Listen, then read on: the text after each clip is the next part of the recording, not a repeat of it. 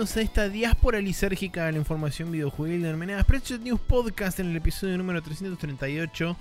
Eh, episodio temporal, dado que en este momento Nicolás está en su trabajo, porque ya volvió del fin de semana Sí. en Tandil. Qué triste Pero la vida, ¿no? eh, en el momento en donde esta grabación estaría ocurriendo, eh, sí está en Tandil, eh, disfrutando de... Hubiese ocurrido, sería la conjugación y modos adecuados para. hubiese... formular hubie- la. Hubiestaré. eh, claro. Hubiésole. Hubies, hubiésole, hubiestare o hubiérale ocurrido Sí. en algún momento de la transgresión de espacio temporal en el corriente. Sí. Entonces En otro eh, decidimos Ahí con este, los androides y, y Claro. Armar una micro burbuja este, interespacial en la cual ahora estamos deambulando a través del universo y nos encontramos el señor Maximiliano Carrión, quien les habla, y el señor Nicolás Vías Palermo, el que les habló recién y les va a hablar ahora. Hola, hola, ¿qué tal? Eh, sí, estoy acá, no me fui, a diferencia de otros atemporales. eh, pero, o sea, me fui y volví, como dice Maxi. Y con suerte me fue bien. Y traje quesitos. Así que nada. Eso, es lo importante. Eso es como lo importante, sí. Así que nada, estamos grabando el día miércoles, eh, miércoles 13. Y eh, nada, eh, por eso no vamos a tener noticias, no vamos a tener nada relevante al tiempo y espacio que nos concierne. Y eso será postergado para la siguiente semana. Así es. Así que bien, eh, como agradecimientos le podemos agradecer atemporalmente a toda la gente que nos sigue, atemporalmente a toda la gente que ha compartido este el programa de la semana pasada y seguramente que se ha presentado a través de las diferentes vías de comunicación, pero tenemos eh, eh, destacado especialmente a Lorenzo Macagui que eh, según tengo entendido es una suerte de oyente medio nuevo.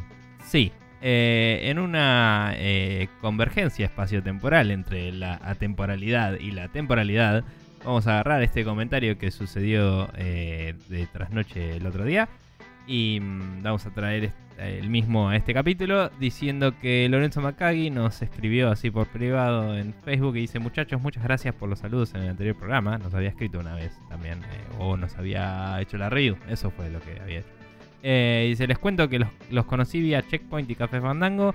Y tardé un tiempo en darles play porque venía escuchando otros podcasts. Pasa, lo comprendemos.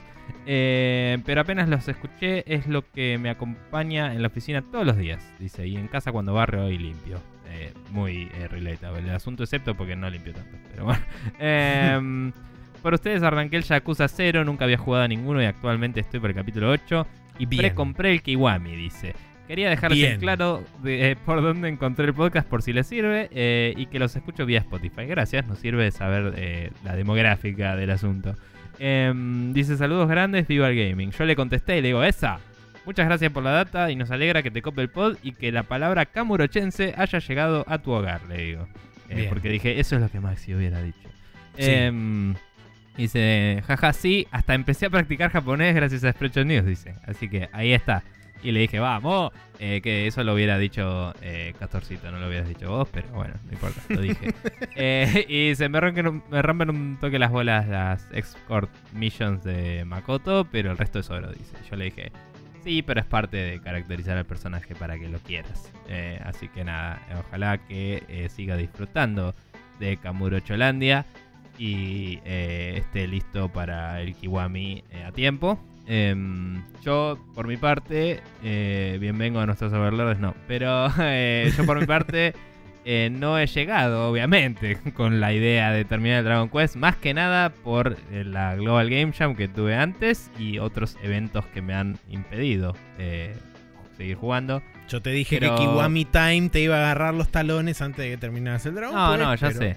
Sí. pero bueno, creo que voy a seguir el Dragon Quest un rato y, y tratar de ganarlo antes de empezar el Kiwami porque no quiero Sabia colgarlo. decisión. No quiero colgarlo. eh, ya colgué el Red Dead que eh, me, me gusta en serio, pero no, no tiene las sensibilidades y cosas lindas de los ponjas y es como que, bueno, ya lo retomaré. y no quiero colgar más juegos, es como, bueno, uno a la vez. Voy a colgar un juego y jugar un juego a la vez. Eh, pero bueno, nada. Em, mentira, colgué como siete juegos, no importa. Eh, pero bueno, Maxi, ¿cómo hace la gente para comentarnos o escribirnos o lo que sea?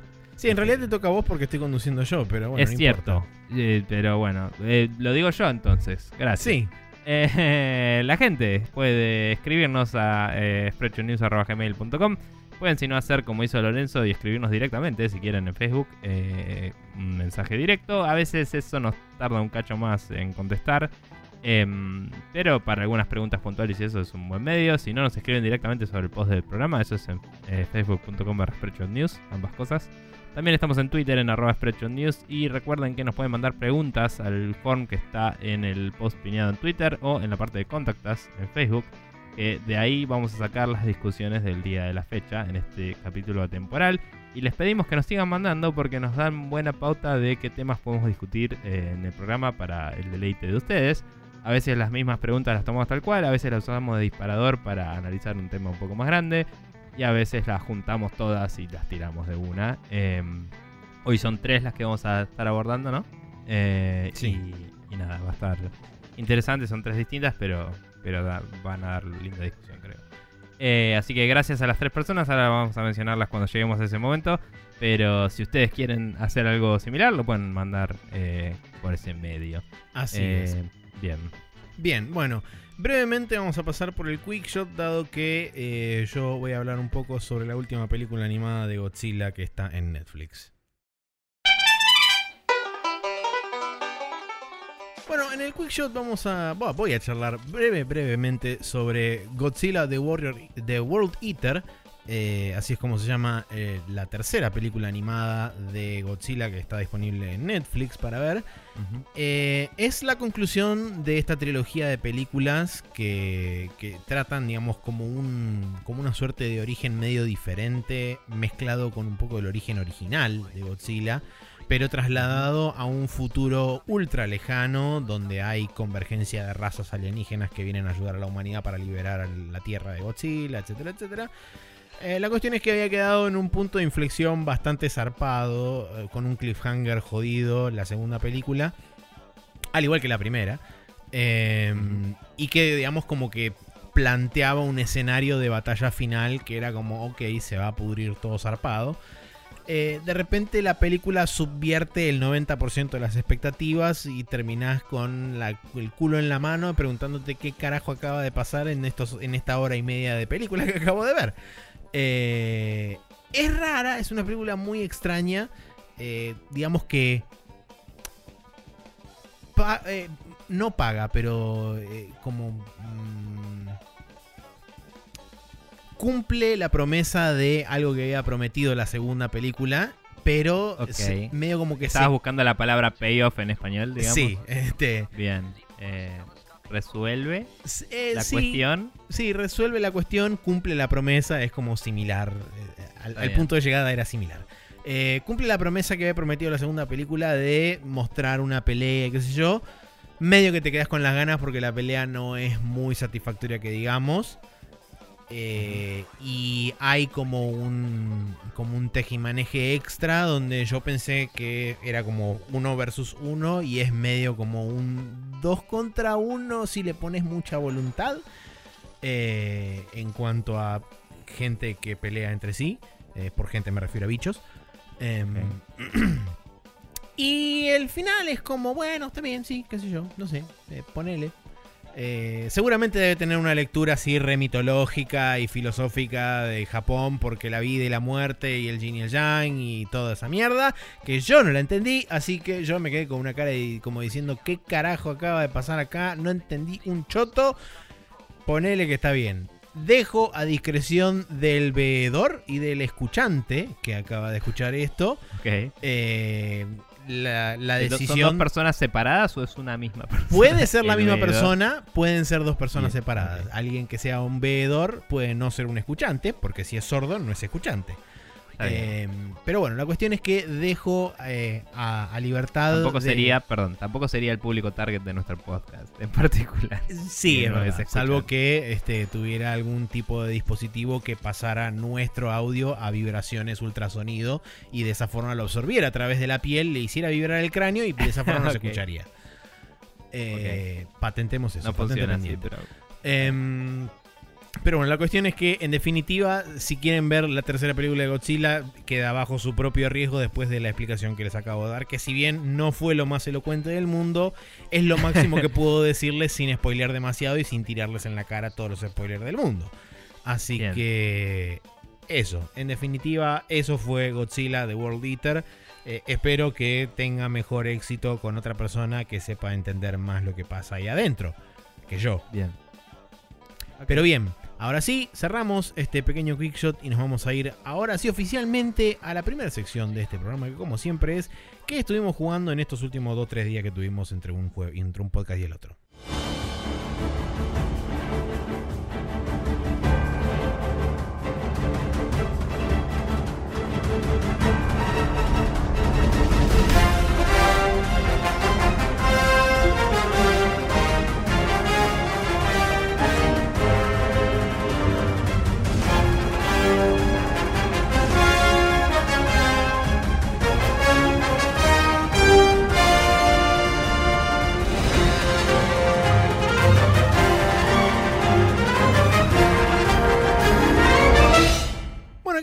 En el downloading donde tenemos cosas nuevas y cosas viejas. Eh, viejas, digo, de hace 2-3 días, o sea, para, la, para ustedes la semana pasada. Eh, contame un poco más del Apex Legends. Yo debo decir, antes de que vos empieces a hablar, quiero decir que es un juego que es extremadamente eh, mirable. eh. Por lo menos de mi parte. O sea, es entretenido de ver porque estuve viendo un par de streams y qué sé yo de gente jugando. eh, Sí. Entre ellos la gente de Giant Bomb. Eh, quizás en parte también es un poco por la personalidad de ellos y las cosas que hablan y, y que charlan mientras están jugando. Pero también estuve Ah, viendo. viste también a Cosa, ¿no? A- Estuve viendo eh, también a, a Maximilian Dude jugando un rato. eh, Y es como que. No es un juego que jugaría yo personalmente, pero es un juego entretenido de ver jugar. Bueno, eh, interesante viniendo de vos porque normalmente te chupan un huevo en todo aspecto los shooters. Pero Sí. bueno, bien. Eh, sí, estuve jugando un poco más. eh, como habrás visto, eh, los personajes con sus distintas habilidades realmente cambian un poco el flujo de, de las partidas. ¿no? Sí. Em, no necesariamente qué tan exitoso sos de una, pero sí cómo deberías jugar para lograr el mismo nivel de éxito. ¿no? Es como que Ujú. elegís un, un playstyle según. Sí, también noté que hay como eh, variables niveles de sinergia entre los tres personajes y sus Sí. habilidades conjuntas. O sea, hay personajes que por ahí eh, van mejor en conjunto. Convean. con digamos. otro, claro, con vean Sí. mejor e inclusive hay como determinados estadios de la misma partida donde podés tener mejor o peor eh, digamos afinidad entre los tres personajes por sus mismas utilidades ya sea de las habilidades innatas de cada uno o del especial que tienen etcétera Sí. Digamos. eh, no, no- obviamente el meta no está escrito en piedra todavía Obvio. porque va una semana y pico, pero por ejemplo, si usás a el. Creo que se llama Gibraltar, el chabón que es una pared que tiene escudos. sí Em, y a. em, eh, no me sale la tipa que tira bomba de humo. Tenía otro nombre así del lugar también. Em, sí sé de quién hablas eh, pero no me acuerdo Bangalore. Bangalore sí era. Si usas a ellos dos y a Life, eh, Lifeline o Flatline, no me acuerdo cuál era, la minita que cura. Si usas esos tres, probablemente sobrevivas bastante porque uno tipo pone bomba de humo para escapar, el otro se escuda y la otra te cura, ¿no? Entonces es como que entre los tres tenés todos skills más de- tirando a supervivencia. Y encima la que tira bomba de humo también tira ofensivo, que es el, el airstrike que tira al final. Que en realidad es como una especie de área denial. No, no es inmediato el daño que hace porque caen misiles en el piso y después explotan. Entonces es más como para, che, no vas a poder pisar acá por un rato y cuando tiras eso lo aprovechas y escapas, ¿no? Eh, entonces ese es un combo que puede ser bastante fuerte de esa forma, quizás. Eh, Claro. Analizándolo desde mi punto de vista, no sé si lo usa o no la gente, pero digo, lo veo eh, pasando. sí como, como lado- estrategia es Mm. digamos una posibilidad. Eh, por otro lado, nada, yo me vi jugando ayer en particular hasta, hasta tarde con unos amigos y, otros días he jugado bastante. Em, casi siempre estoy jugando con el robot, cuyo nombre en este momento escapa a mi memoria. eh, pero es eh, básicamente... Ah, Pathfinder, que es el... las habilidades de él, no sé si las mencioné la otra vez, pero básicamente son el zipline que tiene en...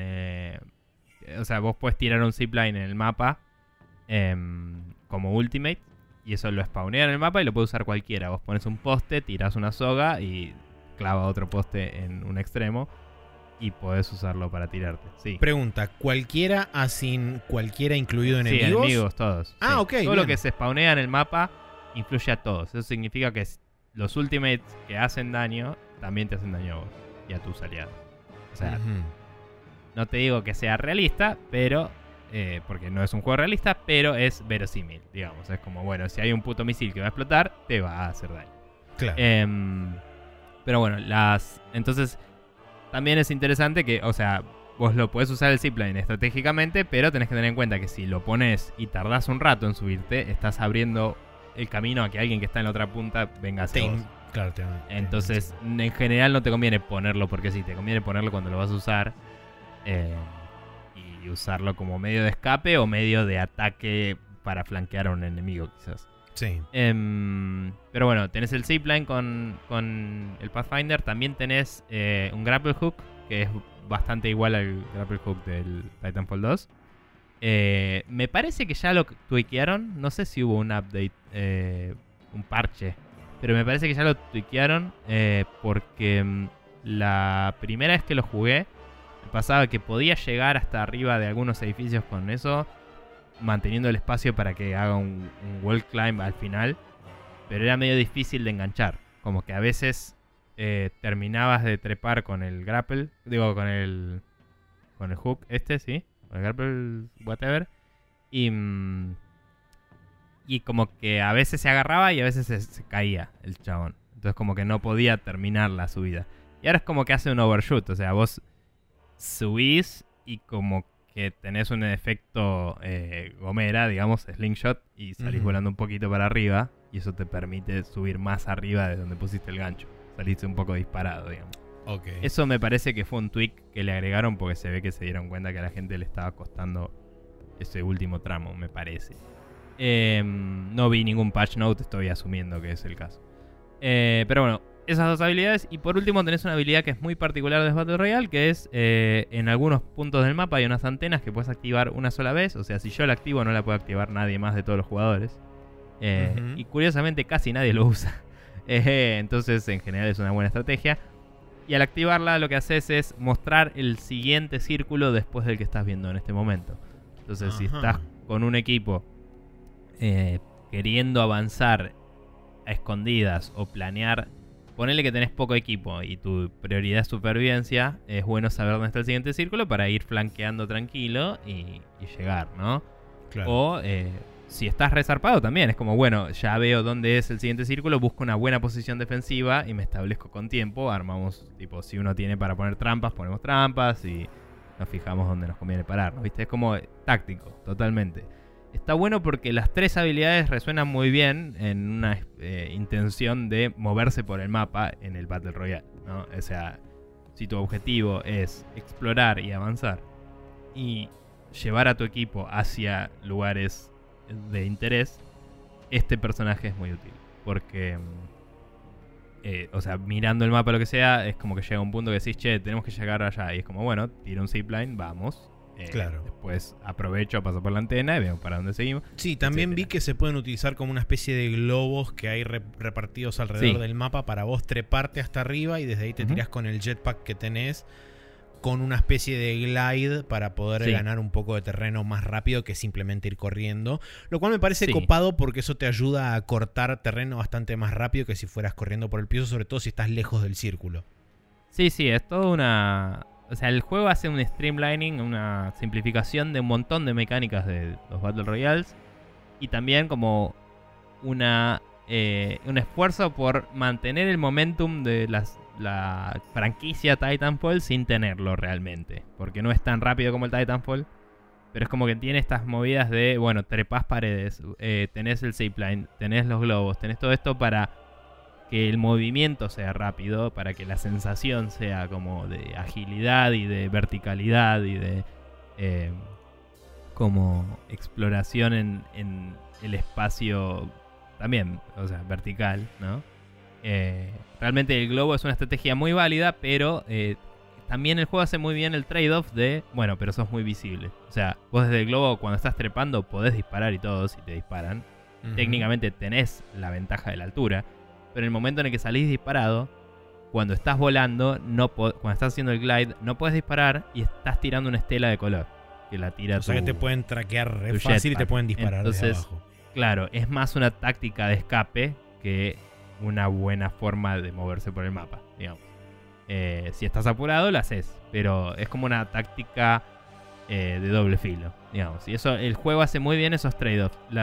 El ultimate de la de Lifeline o Flatline, sigo sin saber el nombre, la chica que cura, eh, trae un package que lo abrís y tiene ítems raros, ¿viste? Que en general son, no sé, miras locas, a veces tienen escopetas de... Algunas armas solo se obtienen en esos packages y no, no, no están en el mapa, que son tipo súper doradas, increíbles, y cuando se te acaban las balas las tirás, no las puedes recargar. Em, tipo hay un sniper que mata de un solo tiro, y en el juego casi todo te toma muchos tiros bajar. Em, Independientemente de la defensa que tengas Sí, y el shield y es todo. tipo one shot. Pero el drop rate es súper bajo y, y tenés que pegarle en serio. En un momento lo tuve y le disparé un montón a una mina que no paraba de saltar. Capaz que la guié, no lo sé, no, no vi ningún hiccup en el servidor. Pero te juro que hubo un tiro que le pasó entre el torso y, la, y el brazo, ¿entendés? O sea, la mina estaba corriendo así y como que le pasó en el- justo cuando levantaba el brazo le pasó en el medio y fue como la concha de la lora. tío, y no le pude pegar, boludo. Y nada, no tenía casi balas, porque eran poquitas. Y le pegué un montón de cañazos, sonaba tipo. Y como no, no pude. Y veías que el agua en el. Estaba justo en el río y así como. Y salía todo el agua para arriba, zarpado. De cualquier forma, este personaje tiene para llamar estos drops. Y mm, está bueno porque los drops de ese personaje son azules. O sea, el, el- el pod que cae del espacio, así, tiene una banda azul. Pero en el mapa también hay drops que son del mapa, que ah, igual que en el PUBG hay aviones que pasan y tiran cajas y eso. Y los del mapa, primero son más lentos, eh, porque los ultimates, de las, las habilidades eh, ultimates de lo- cada uno es como que tienen una cierta inmediatez, ¿no? Para que no te quedes esperando tampoco. Sí, obvio. Em, pero los del mapa primero son más lentos, segundo son más telegrafiados, o sea, en el mapa todos ven que hay, entonces es más como un eh, incentivo para que se crucen los jugadores y se caguen a tiros un rato. Y tercero tienen una banda roja, entonces son distintos. Entonces cuando ves uno sabes si hay alguien cerca que lo tiró Claro. o no. O si Porque es también cuando del lo... mapa. Claro, cuando la, la tipa lo llama, lo llama con una granada. Así que lo tiene que estar a literalmente un throw length de distancia. ¿Me entendés? Eh, o por ahí. Eh, entonces cuando ves uno rojo cerrado, decís, bueno, cayó en el mapa y puede no haber nadie. Eh, puede haber alguien, pero puede no haber nadie. Si hay uno azul cerrado, es como lo acaban de tirar. O lo tiraron y la mataron y todavía no lo abrieron. O sea, alguien hay. ¿Me entendés? Claro. Entonces como que tenés esa lectura visual todo el tiempo. La UI también tiene un montón de indicaciones muy sutiles que te marcan un montón de cosas. Está todo muy bueno, te da toda la información de forma muy inteligente el juego. Lo único que sí es malo, que lo mencionan en el, en el stream de Giant que viste, y lo discutí con algunos amigos, que todos los personajes se mueven exactamente igual. Y a veces, te- si estás muy acostumbrado a jugar con un personaje y elegiste otro para probar, a veces te trastabillás y, pro- y tirás un poder pensando que estabas usando otro personaje y no, era otro poder que no querías. Me pasó varias veces estar jugando con eh, Bangalore, la, la que tira bomba de humo, y pensar que estoy con el robot y, y tratar de tirar una soga y ¡pum! bomba de humo. Em, que la bomba de humo encima, más, más allá de que te oculta, también es una, una telegrafiada gigante del mapa de che, por acá hay alguien. Digo, onda, porque si nadie te está viendo y de golpe explota una bomba de humo, es como che, alguien tiene una bomba de humo ahí. Em, pero bueno, tuve varias partidas que llegué hasta los últimos dos o tres eh, squads. No pude ganar todavía, pero se puede. Eh, tuve varios enfrentamientos en los que me cagué a tiros y gané. Algo que escuché también de- del stream de Giant Mom en particular, que no lo sabía. De hecho, nunca reflexioné en eso porque no suelo ser muy hardcore en los juegos de tiros, digamos. Es que este juego es más como el counter, entre comillas, que es algo de nuevo que no sabía, en que los recoils son todos diseñados. O sea, cada arma tiene un recoil específico y es así. Sí. Entonces cuando te aprendes el arma, aprendes a tirar mejor. Y te das cuenta de que es cierto, cuando usas varias veces el mismo arma es como que tirás más certeramente. Y no me ya avivé compensás nunca. automáticamente. Sí. No me avivé nunca, que no era el caso en todos los juegos. Hay algunos que solo tienen un rico del random y no, no lo puedes aprender, digamos. Eh, y es como, claro, tiene sentido, es una decisión de diseño. Y de hecho, creo que los otros Titanfall son como este también, en este sentido. porque en el Titanfall también, después de usar un rato una arma, eras más capo con esa arma, básicamente. Em, pero bueno, nada, la verdad que todo el momentum que tiene el juego lo mantiene interesante para mí. Hay momentos en los que realmente estás eh, bastante tranquilo y, es medio lento en comparación al resto. Pero siempre hay un incentivo para moverse. Siempre hay al- algo para agarrar, siempre es como que el, inventario es chico, entonces como que a veces agarrás algo que está piola para un arma que no tenés y ten- tenés como el incentivo de, bueno, voy a buscar esa arma, pero tenés que sacar algo de tu inventario y después te encontrás otra cosa y tenés que estar manejando un cachín en el inventario y son todas cosas que te generan micro situaciones de eh, no estar solo quieto, sino estar pensando en qué te conviene hacer, para dónde te conviene ir y, como que te plantea situaciones a resolver todo el tiempo, ¿no? En comparación al PUBG que muchas veces es tipo, bueno, ya estoy adentro del círculo, ya tengo armas y ahora me queda esperar. Tipo, no, no hay mucho más que hacer, ¿me entendés? En este es como que siempre es tipo, che, estoy en la mejor situación porque realmente miro para allá a mi izquierda y hay una super torre de la concha de la lora que un chabón que esté ahí arriba me mata. Entonces tenés que pensar en dónde me oculto, qué hago, eh, si me conviene usar la habilidad ahora o no, eh, etcétera. Y después están esos ítems que son muy específicos, como hay un acelerador de Ultimate eh, que eh, en el early game, digamos, es muy poderoso. Porque si vos tenés a esta tipa que trae los, los drops, eh, o a la que tiene los, air, los airstrikes, ¿no? Si tenés la que tiene los drops, le das los aceleradores y vas a poder tirarte eh, ítems de muy alto nivel eh, muy temprano en el juego y tener una ventaja. Y si no, si estás en un área donde te estás medio cagando a tiros, eh, si tenés la que tiene el airstrike, o el otro que también tiene airstrike, que es un poco distinto, que es Gibraltar, el chabón del escudo. Si tenés cualquiera de esos dos y te pones el ulti, es como que tenés una ventaja inmediata de hacer daño también. eh, Claro. De los otros. Y sobre los personajes pagos, que no, que no los tengo todavía. eh, jugué con gente que tiene uno y el otro, o los dos. Y realmente el chabón holográfico loco, eh, que no me sale, em, funciona. Su ultimate me parece medio básico y ridículo. O sea, es como que aparecen muchos chabones clonados y él se hace invisible y te puedes mover por un ratito. Y los que están clonados están quietos en el lugar. Entonces es como, capaz si cuando vos corres ellos corrieran para lugares opuestos, sería más copado. Sí, o random. O random, o lo que sea, ¿me entendés? Pero si, si te imitaran lo que haces, pero todos para sus propios lados, sería más caótico e interesante, me parece. Y por otro lado, su habilidad de tirar el decoy para adelante, lo vi funcionar ante mis ojos, pero no creo que dure mucho. Me parece que en unas semanas, cuando la gente ya entienda el juego, es como, ah, mira, hay uno solo corriendo para adelante, no le voy a tirar, porque es este chabón. Entonces, me gustaría que el holograma que genera en el decoy fuera de otro chabón random, eh, personalmente. Eh, me parece que sería más copado para el juego. Em, pero bueno, no sé si eso alguna vez lo tuiquearán. Vamos a ver si el meta hace que. No es ni siquiera el meta, tipo, si la comunidad se da cuenta de che, esto es estúpido y no lo hacen más, van a tener que hacer algo, porque ese personaje me parece que muy pronto va a quedar autonerfeado por sus características, ¿no? Em, dicho eso, igual cuando lo bajás, spawnea un clon y se hace invisible el chabón en cuatro patas. Entonces es como que te deja escapar un poquito. Es interesante. Y después el otro, eh, que es el que es un científico loco, así con gases nerviosos, whatever. eh, tiene una trampa que es como una especie de barril que spawnea en el mapa. eh, que obstaculiza. O sea, todos los objetos, también como te decía antes, que las bombas y que las cosas las puede usar cualquiera y hacen daño a cualquiera. eh, estos objetos son físicos en el espacio y, obstaculizan, entonces los usan para trabar puertas a veces. Tienen implicancias tácticas bastante fuertes porque vos puedes romper las puertas del juego Em, pero si las rompes y hay una trampa atrás, explota y te tira gas. Eh, y eso, primero le indica al chabón que se rompió una trampa, él sabe por una respuesta de la UI que hay alguien ahí. Y segundo, te hace daño, obviamente, mientras estés en esa área. Em, entonces, potencialmente, si el chabón se está escondiendo en una casa, le anula la casa y tiene que salir. Eh, entonces es como que jugué una vez con, con un chabón que era resarpado, tipo era nivel 8000 al cuarto día, no sé cómo mierda hizo. Y ya me crucé varios así de zarpados.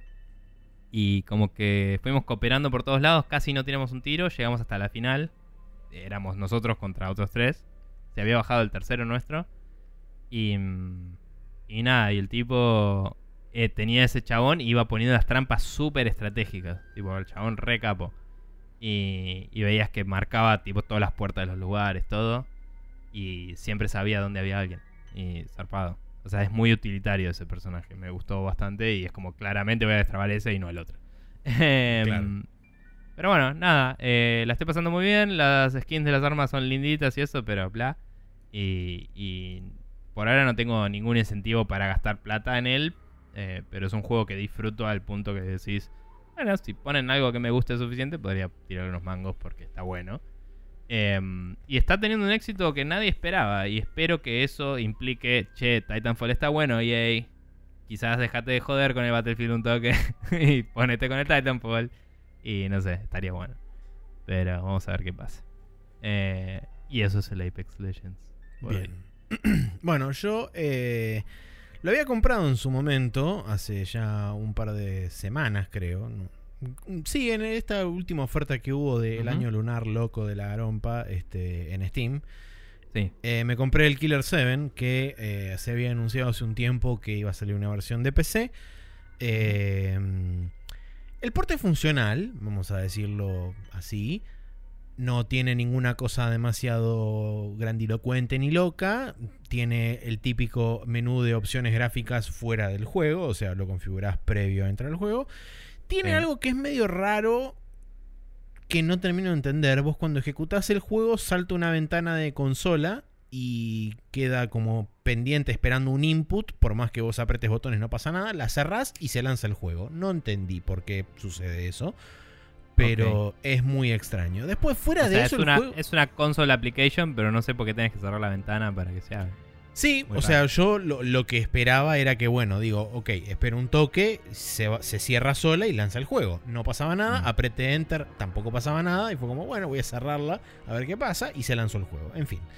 Eh, una vez adentro del juego no, ha- no tiene mayores inconvenientes, funciona correctamente sin ningún tipo de problema. Eh, Lo primero que voy a. Que, que noto es que. oh, Por supuesto, la resolución está escalada a 1080, qué sé yo, por lo menos en mi monitor. Y al ser el arte del juego deliberadamente simple y, y como Es shaded. es sumamente estilizado. Primero que es el shade y me da la impresión de que son flat colors, o sea que son tipo po- los polígonos con colores y nada más. Lo Mm. único que creo que tiene textura son tipo las caras de los personajes, por lo menos de los personajes principales o los que vos Sí, utilizás. para animar expresiones, digamos. Y sí, un poco para animar las expresiones, pero ni siquiera tanto para eso. Mm. Pero es algo que le contribuye positivamente a cómo se ve el juego, porque realmente el juego se ve muy bien y se ve como súper este, sharp. O sea, se ve como muy, muy bien para hacer un juego de 2003, ¿Dos? 2004, ¿Tres? Sí. por ahí, sí. Eh, inclusive en cuanto en lo que respecta a animaciones y demás, también se ve como muy correcto.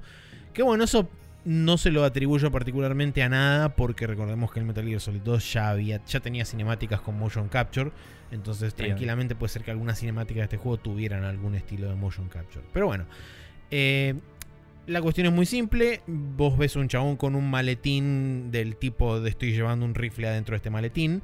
eh, caminando por la calle, se cruza con otro Para chabón. nada sospechoso. Claro, para nada sospechoso.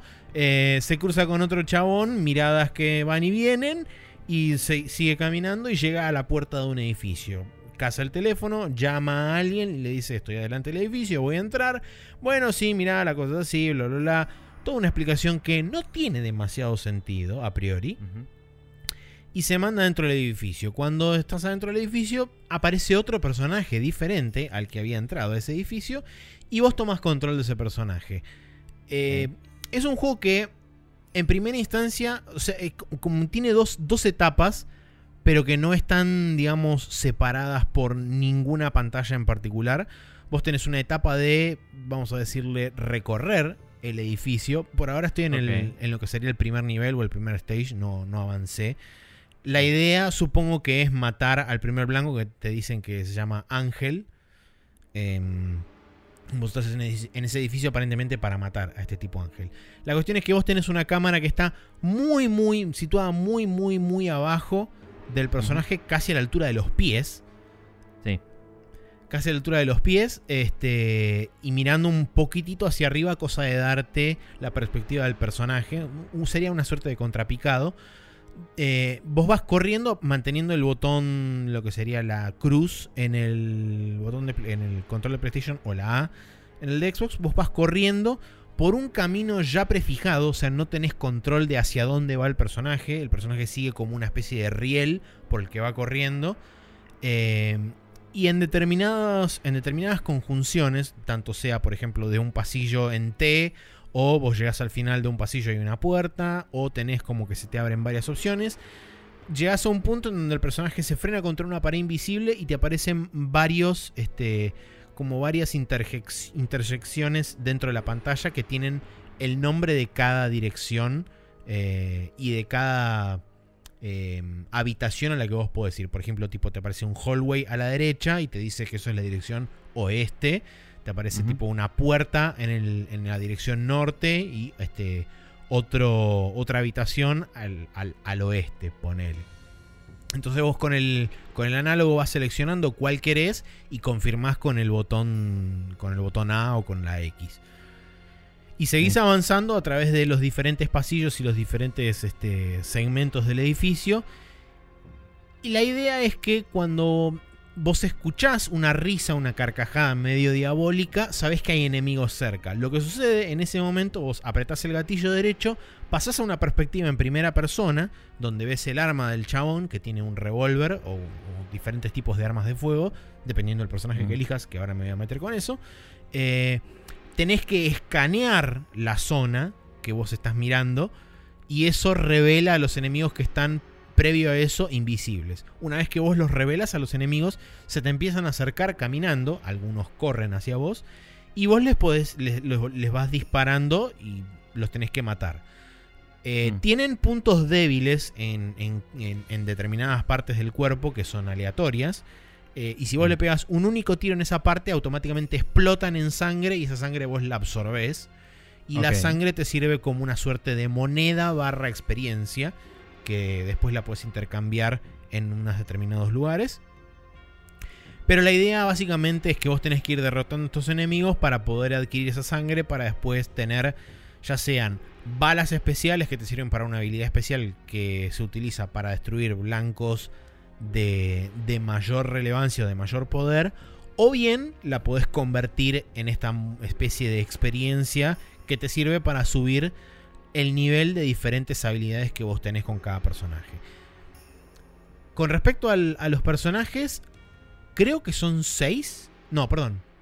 Creo que es 7 porque Sí, por el- justamente por el coso, Killer Porque son 7. siete. Porque creo que son, o sea, los que vos podés usar son seis y el, y Sí, el, el chabón que apareció al ¿no? principio, que es como el cleaner. Eh, La joda aparentemente es que todos pertenecen a la, entre comillas, misma familia, pues todos tienen apellido Smith. Eh. Y vos podés ir ciclando entre los personajes, ya sea on the fly, o sea, mientras estás corriendo por alguno de estos pasillos, porque hay medio como acertijos que están atados a estos diferentes personajes. Digo personajes por ahora, pero en realidad todavía no estoy del todo seguro si son personajes o son diferentes personalidades de una misma persona.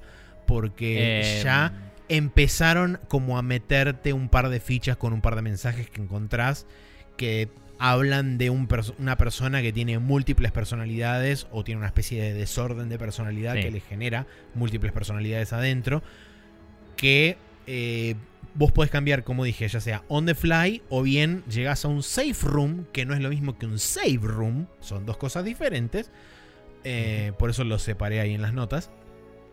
Vos llegas a un safe room y podés interactuar con una televisión que también te permite cambiar los personajes dependiendo del canal que, que vos pongas en la televisión.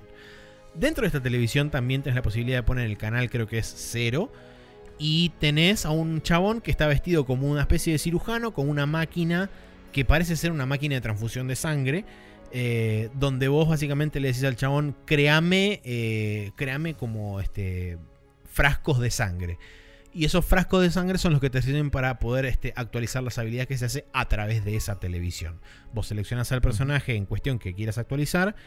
Y dentro de, ese, dentro de ese personaje te aparecen las habilidades que tiene. Las habilidades, básicamente lo que, lo que modifican es, por ejemplo, la velocidad de targeting con respecto a cada blanco. La Sí. posibilidad de, este, de matar de un solo tiro, que es el critical la, la fuerza, o, o mejor dicho, el, el poder de cada bala. Y no me acuerdo de qué otra cosa más. Pero bueno, la cuestión es que cada personaje tiene cuatro habilidades. Algunas se repiten entre personajes, otras son únicas de cada personaje. Eh, así que medio como que cada personaje tiene como un caso de uso particular. Eh, hasta ahora mayormente me estoy manejando con uno de los siete que solamente lo cambié en instancias donde necesitaba sí o sí resolver un puzzle con algún personaje con su habilidad especial. Pero, Sí. pero la verdad que es un juego que es rarísimo. No... Al principio no, no terminaba de entender muy bien porque como dije hay una diferencia bastante clara y notoria entre lo que es el save room y, es el, y el safe room.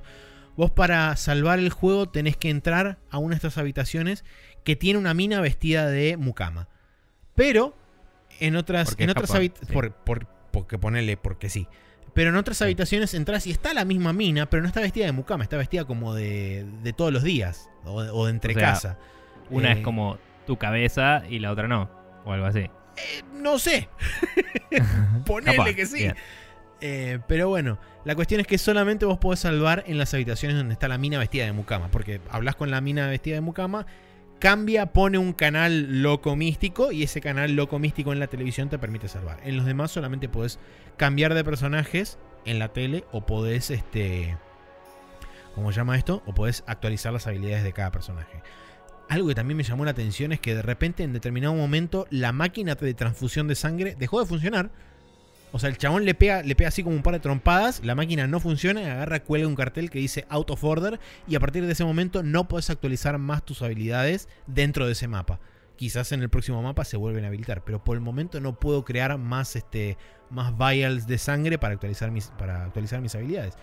Y lo que tiene, digamos, esto es que vos seguís acumulando sangre, porque enemigos vas a seguir matando. El tema está en que si vos morís, toda esa sangre se pierde, obviamente, y no es que la recuperás cuando revivís, sino que...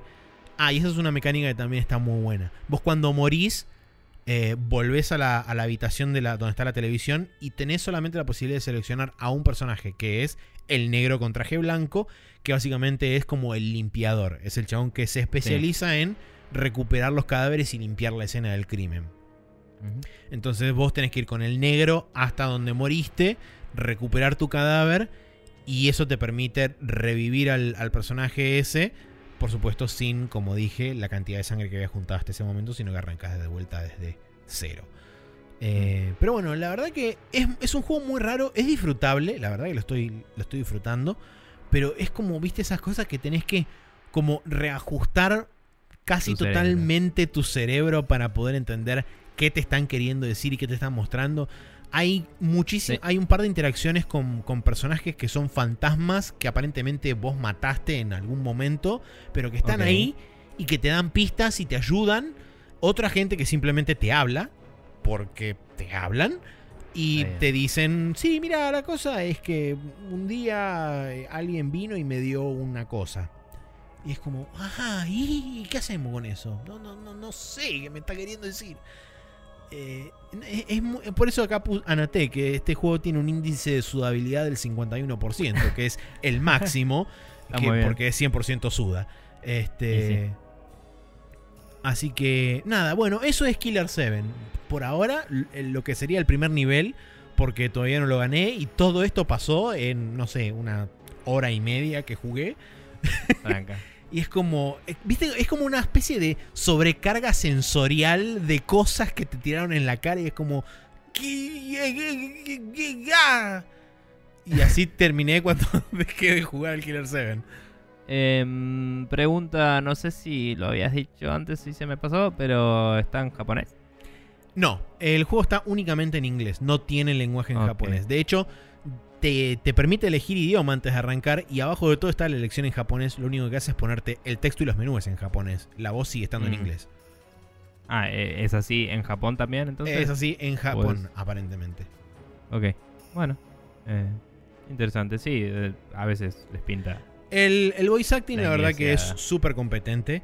Eh, Es un voice acting bastante clase B, digno de juego de Suda. Eh, Sí. no, es, no está súper exagerado, pero es como que va muy acorde con la estética y la tonalidad que tiene el juego en general. Así que no molesta realmente. Está bien. Pero tampoco es The Dining Room. Claro, exactamente. Tampoco va a ese extremo. Está bien. Eh, bueno, bien. Bueno, calendario para esta semana porque no va a haber noticias. Tenemos Sí. el martes 19 de febrero 8-bit ADB Steins Gate para Nintendo Switch, que es aparentemente una versión del Steins Gate, que es una visual novel. El Death End Request para PlayStation 4, que es un RPG, seguramente JRPG, por toda esa cosa rara que dice. Eh, Sí. el, Steins Gates, eh, el Steins Gate Elite para Windows Switch y PlayStation 4, que también es una visual novel. Que esta es la que viene inc- incluido con partes del anime. En vez de tener imágenes estáticas, tiene como escenas del anime metidas en el medio. Y eh, el Steins Gate Linear Bounded eh, Phenogram para Windows y PlayStation 4, que también es una visual novel de Steins Gate, pero esa que no sé qué es.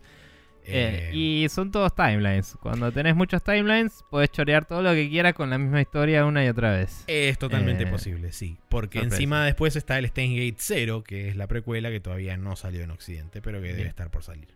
Bien, el jueves 21 de febrero tenemos el Aragami Shadow Edition para Nintendo Switch, que es un action adventure. Sí. Eh, yo lo categorizaría más como un action adventure barra stealth, porque bueno, tiene mucho de stealth.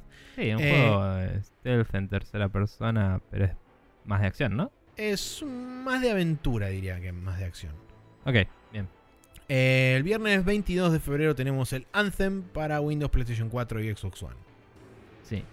Eh, una boludez que quería aclarar porque hace mucho que no hablamos de eso en el programa y quizás la gente más nueva no lo tiene o no lo registra. Steins Gate es alto anime, vean Lons. Eh, está buenísimo. Sí. Fin de la recomendación. Continuemos con nuestras vidas. Bien, perfecto. Ahora sí, nos vamos a ir a la main quest, donde vamos a charlar un rato sobre las tres preguntas que recibimos en nuestro Google Forms.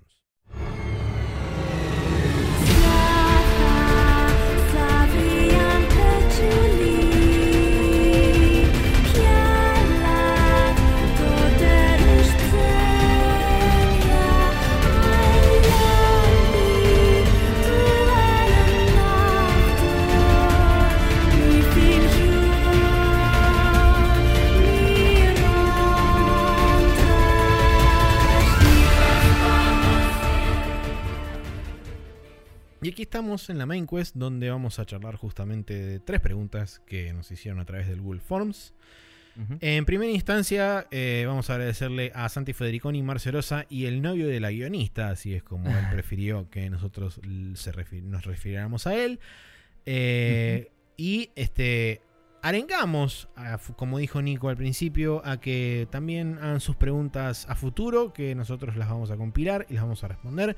Sepan que las preguntas no se eliminan, simplemente pasan del documento de respuestas a otro lado para tenerlas más a mano y eventualmente son contestadas o cuando se forma un grupo de preguntas de similar categoría las armamos en una suerte de combo y contestamos todos juntos. Pero bueno, en primera instancia Santi Federiconi nos pregunta, seguro ya lo hablaron, pero ¿no se debería poder vender, prestar o lo que sea un juego digital o incluso si yo compro una licencia de un juego para PC pero después decido que lo quiero eh, mejor para consola? ¿Sería muy loco e improbable?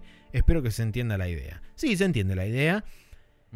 Eh, es lo más difícil, creo yo, de, digamos, de lograr es el hecho de que se hablen entre los diferentes platform holders, porque recordemos que no solamente vos estás comprando la licencia de un juego a un publisher en particular, sino que de esa compra sale una porción que va al respectivo platform holder desde donde vos lo estás comprando. Entonces, Sí. eh, y es una compra que se realiza a través de un, de- de un servicio en particular. Ahí es creo donde, donde está la raíz del conflicto de por qué no es tan fácil pasar la licencia de un lado a otro, si bien vos sos, entre comillas, un, Dueño.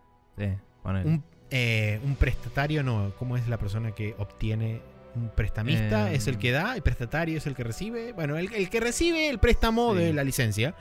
Eh, no, es teóricamente. un, no es un préstamo, pero sos el, el leaser. El, el.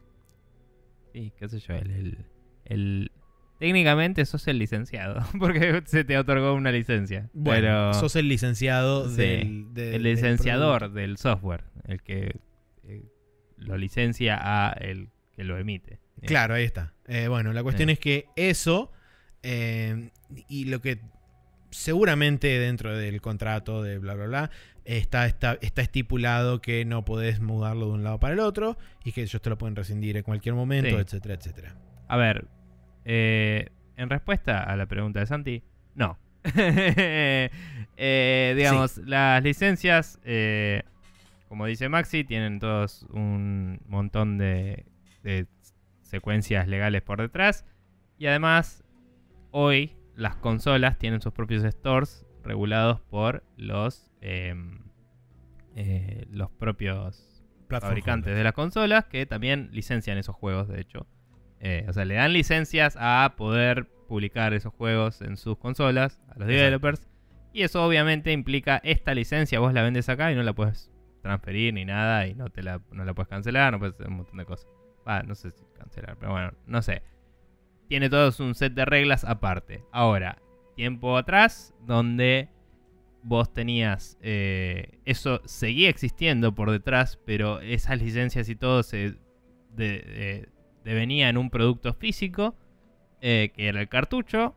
eh, o bueno, inclusive hoy todavía con los discos, ¿no? Eh, vos hasta cierto punto podés ir al negocio donde lo compraste y decirle, che, eh, me lo compré para esto, pero lo quería para el otro, ¿me lo cambiás? Y muchas veces te lo cambiaban. Era una cuestión de atención al cliente y eh, eso era porque tu interacción y tu compra-venta era para con un negocio, que el negocio tenía una cara al público y una cara a el proveedor.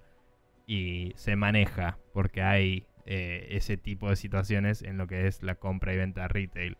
Pero en lo que es digital, eso no existe, no hay intermediario, eso es directo y vos le estás pagando, eh, cuando te compras la versión de PlayStation, le estás pagando a Sony, no le estás pagando al developer. Sony le paga al developer. Entonces vos te lo compraste en PlayStation. Exacto. No es te compraste el juego, es le compraste a Sony el derecho de jugar ese juego En la consola de Eh, Sony. en su consola. Y Sony no tiene el derecho a darte ese juego en ninguna otra consola. Y el developer sí lo tiene hasta cierto punto. O sea, eh, probablemente te puede dar todas las licencias de PC que quieras si tienes el juego en PC. Porque ahí es como emito una y te la doy. eh, y te la bajas de... te Más si tiene su propio storefront, como ser el caso de Ubisoft. Sí, o, de servidor, o lo Blizzard. que sea. Sí. Técnicamente creo que Steam deja que como developer saques todas las keys que quieras y las regales. Eh, como que la única, la única condición es que no puedes vender eh, esas keys sin pagarle a Steam. Digamos, Sí, sin, sin en que un pase momento por el creo que era así, creo que era ilimitado. Ahora me parece que empezaron a imponer límites que Sí, son creo bastante que ahora- altos. Creo que igual lo que pasa ahora es que podés pedir más y te dan de abaches. O sea, te van tipo, Claro, bueno, acá eso, tenés exactamente. 500 licencias. Y si querés más, avísame. Antes vos las emitías vos. Eh, pero bueno, de cualquier forma, digo, en PC si vos, si el developer quiere, te dice, bueno, acá tenés un link donde te lo bajás de mi compu, ¿me entendés? Pero em, el developer, así como acabamos de decir que Steam creemos que ahora te da limitaciones, eh, no te puede regalar una copia de Xbox así nomás si Microsoft no se la otorga. Tendría que él comprar una y dártela. O sea, a menos que realmente Microsoft diga, sí, bueno, como developer puedes hacer lo que quieras. Entonces, sí, no sé, eso depende de cada uno. Eh, entonces, nada, eh, el hecho es muy simple. Eh, una cosa es comprarte algo en un negocio y decir, che, lo quiero cambiar. Y otra cosa es comprarte algo a eh, el proveedor de la consola que tiene su propio store y todo y tiene otros términos. Entonces vos lo que podés hacer y las leyes de la mayoría de los países te protegen de esa forma y particularmente en Canadá, donde estás vos, podés hacerlo seguramente, es pedir un refund y después esa plata agarrarla y ponerla en otro lugar. Y efectivamente es lo mismo. eh, al final de cuentas. Eh, si querés portar tu save y todo eso, anda a vivir a Europa donde están poniendo el GDPR y te dejan llevarte los datos de un lado a otro en teoría. Y después me avisas si te funcionó. Porque eso todavía no está implementando de ningún lado y es todo cualquiera. Em, pero no, la realidad es esa. Las licencias son una... Siempre fueron iguales. eh, siempre tuvieron las mismas condiciones legales.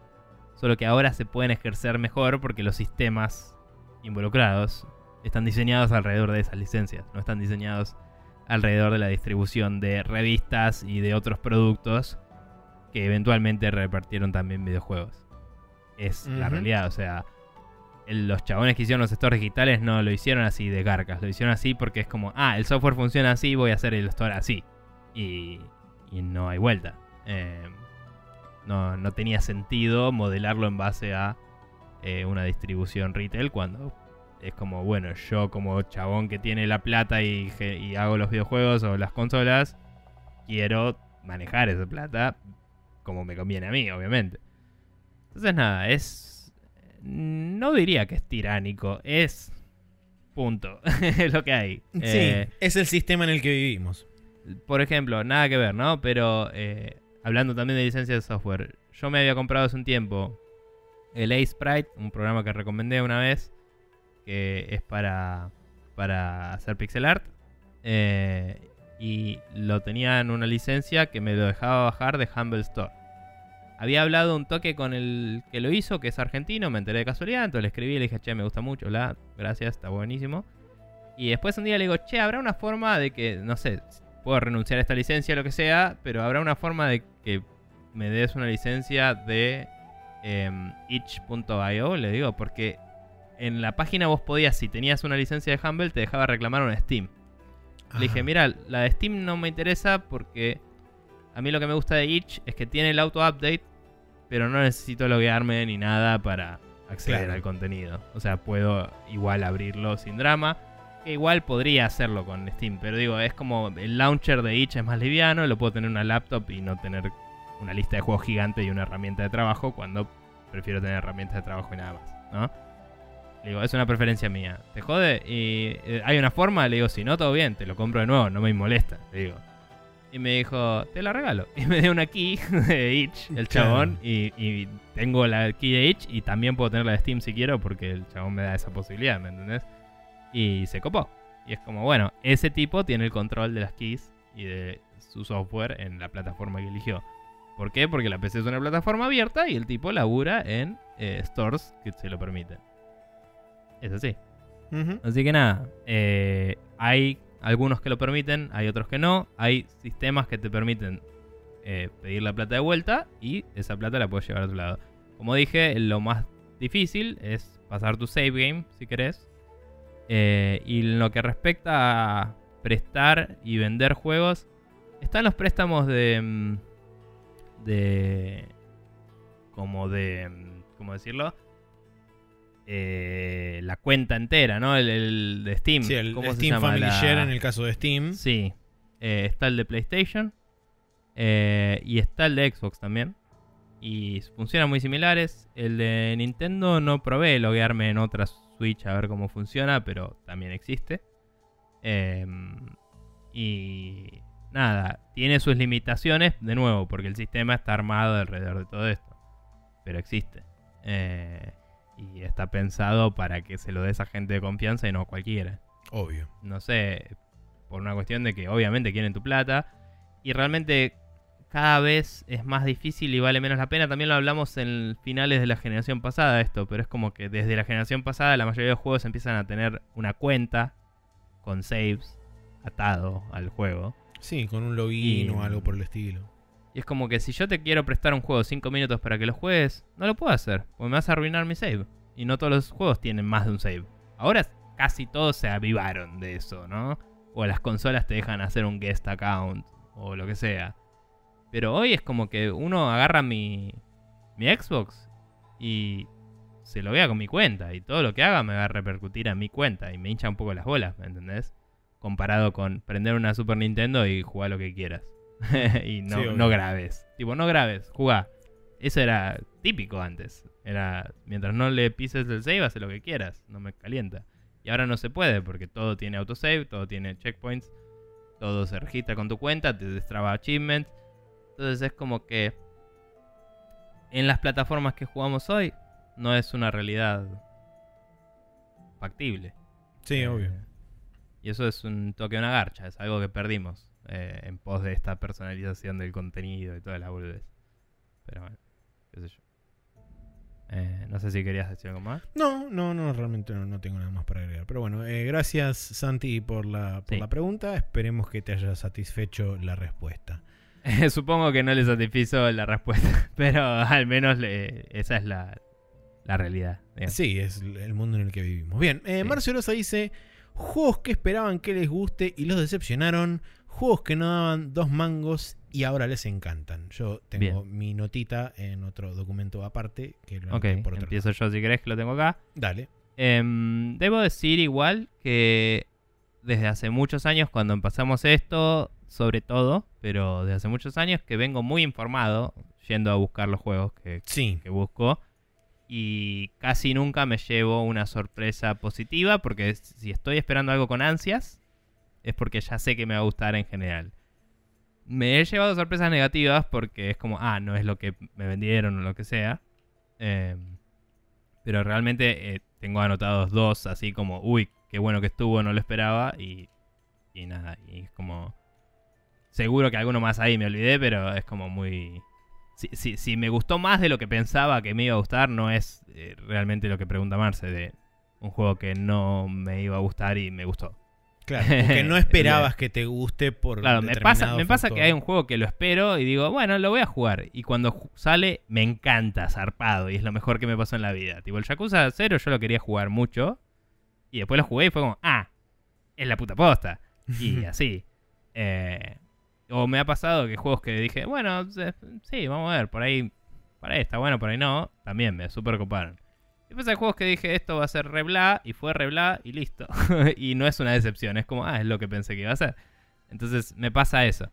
Dicho eso, juegos que esperaba que me gusten y me decepcionaron.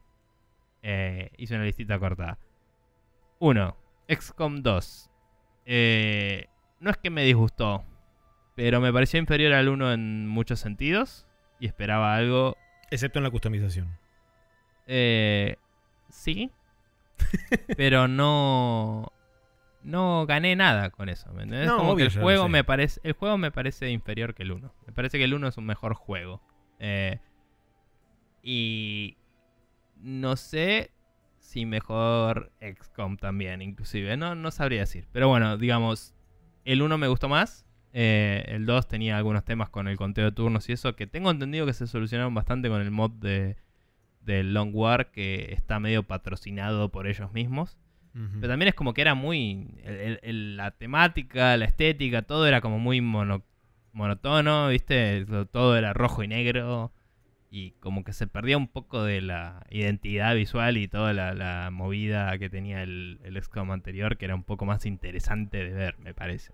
Claro. Eh, este era como más lindo a nivel gráficos, pero a nivel diseño no me gustaba tanto. Y nada, como que me aburrió. Eh, y fue como una decepción para mí.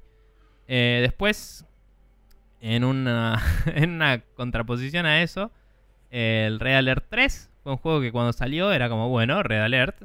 ¿eh? Y había salido el Command Conquer 3 que estuvo buenísimo Sí. eh, en ese momento. el último bueno. gran Command and Conquer.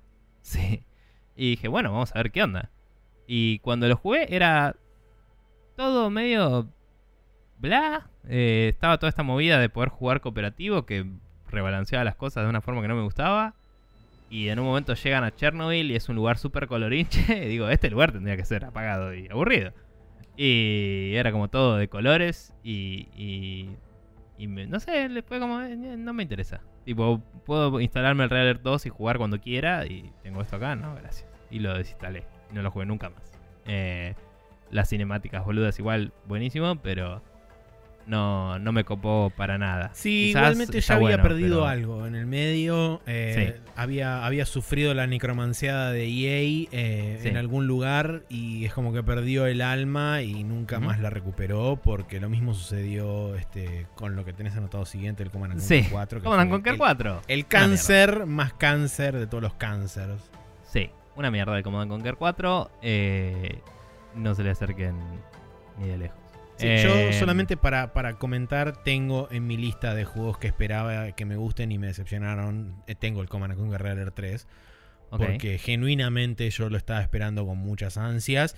Y si bien mis expectativas fueron bastante templadas a medida que fui viendo los trailers, es como Claro. que aún así logró desilusionarme una vez que lo empecé a jugar. Y de hecho, o sea, el, el- el hecho está en que no lo terminé. O sea, llegué creo que a la tercera, cuarta misión y fue como, ¿para qué Es que mierda me estoy sometiendo a esto? Lo cerré y Mm. nunca más lo abrí. Sí, aparte prometía, o sea, la movida de eh, meter a Japón, tenían tipo Transformers, Sí, What's Not to encima Like, eso. Pero era como, bueno, igual, la cagaste, no sé, eh, no, no me gustó. Eh, Command Conquer 4 una mierda, como decíamos. Eh, puse acá el Faster Than Light, que me gustó mucho. Creo que lo que te decepcionó fue el final o la última o el, jefe Sí, final, me parece. sí, sí. O sea, me o sea, no sé si es justo tenerlo en esta lista, pero realmente al final de todo me decepcionó zarpado y dejé de jugarlo para siempre. ¿Me entendés? O sea, un juego que me gustaba. En el momento en el que llegué al boss final y vi que el diseño del juego entero se caía a pedazos, porque el juego te permitía jugar con una estrategia u otra, u otra, u otra, u otra, pero cuando llegabas al final tenías que tener un poquito de todas. Y era como, pero nunca me. Nunca tuve ninguna razón para pensar que era necesario eh, cubrir todas mis bases, ¿me entendés? O sea, realmente podía. Yo estaba orientándome a tener una nave stealth con armas re locas y, y como esquivar las balas en vez de poner un escudo. Que me pareció una estrategia re loca y funcionaba y era lindo ver que funcionara eso. Llegas al malo final y no te sirve. Porque el malo final tiene absolutamente todas las armas y todos los poderes y todo. Y vos tenés que tener un poco de todo para ganarle. Y me molestó mucho. Claro. Eh, se cayó a pedazos. De hecho, los tipos mismos dijeron que estaba mal eso. Lo admitieron y lo corrigieron para el Into the Bridge. Un juegazo que ese no lo puse en mi lista de positivos porque ya sabía que iba a estar bueno y estuvo bueno. Y. Bien. Eh, pero bueno. em, ¿Querés leer un par más vos y después sigo? ¿O querés que termine la lista? No, después la lista vos tuyos? y después Bien. voy yo y así hacemos uno y uno. Bien. Eh, después eh, Hotline Miami 2. Eh, doy un breve pantallazo, pero pueden ver más en YouTube donde está Sí, mi donde gameplay básicamente del 1 Nico Rage 2. quitea directo. Sí. Eh, grabé todo el Hotline Miami 1 para el canal de YouTube. Está todo ahí. Estoy puteando a lo loco, pero me encanta. Eh, ese juego está buenísimo. Y lo puteé una banda, pero lo pasé. y me gustó. Y ya me olvidé toda la historia inmediatamente después de que lo pasé. Pero no importa. Estuvo bueno. El Hotline Miami 2. eh, lo fui jugando. Había algo que no me terminaba de cerrar. Pero estaba bueno. Y de golpe llega una misión donde te dan a elegir entre dos máscaras. eh, que una te permitía jugar. No me acuerdo si era solo melee o qué mierda era. Y la otra. eh, y, y- y dije, uy, voy a jugar con esa que suena interesante. Y la otra era, no sé, arma bla. Sí. Eh, ponele que juegue con la solo melee, no me acuerdo si este era el caso, pero ponele que juegue con la solo melee. Y mm, esa misión, eh, en la última parte, tenía un lugar que era un pasillo largo que los enemigos me disparaban desde afuera de la pantalla y yo no los podía ver, no los podía ver para nada. Y no tenía forma de acercarme sin que me maten. Y porque tenía esa máscara puesta, no... eh, si este era el caso, no me acuerdo exactamente, pero era algo así. No podía agarrar armas o algo así. Eh, no me acuerdo literalmente la limitante, está ahí en el canal de YouTube en el video. Pero dije, vos diseñaste este mapa así, vos me diste estas dos máscaras, yo elegí una de las dos opciones que me propusiste como game designer y no anda. Te vas a la concha de tu madre. Así dije, con palabras bastante más fuertes y, y sí, más. y la calentura del momento eh, más. Sí. y me caliento hoy acordándome. Una mierda. Es un juego que no supo ser secuela del anterior. Y noto que la mayoría de mi lista de esta es como juegos que son malas secuelas, ¿no? Es como... Sí, salvo el Faster Than Light, pero bueno. Eh, sí, pero el resto, sí. Sí. pero bueno, eh, nada, una mierda. Eh, por otro lado, el Mortal Kombat X em, no es un mal juego, pero me decepcionó zarpado viniendo del 9, el, el Mortal Kombat, entre comillas, eh, que supo romperla, supo ser un- una eh, especie de eh, festejo a todo lo que es Mortal Kombat, ¿no? una celebración. Y hermosa, te recontaba la historia del 1 al 3, te, se tapeaba para la historia del 4, precioso. Y, y estaban todos los personajes que querías, todo estaba buenísimo, las caras eran una patada en la pija, pero el resto estaba todo muy bien.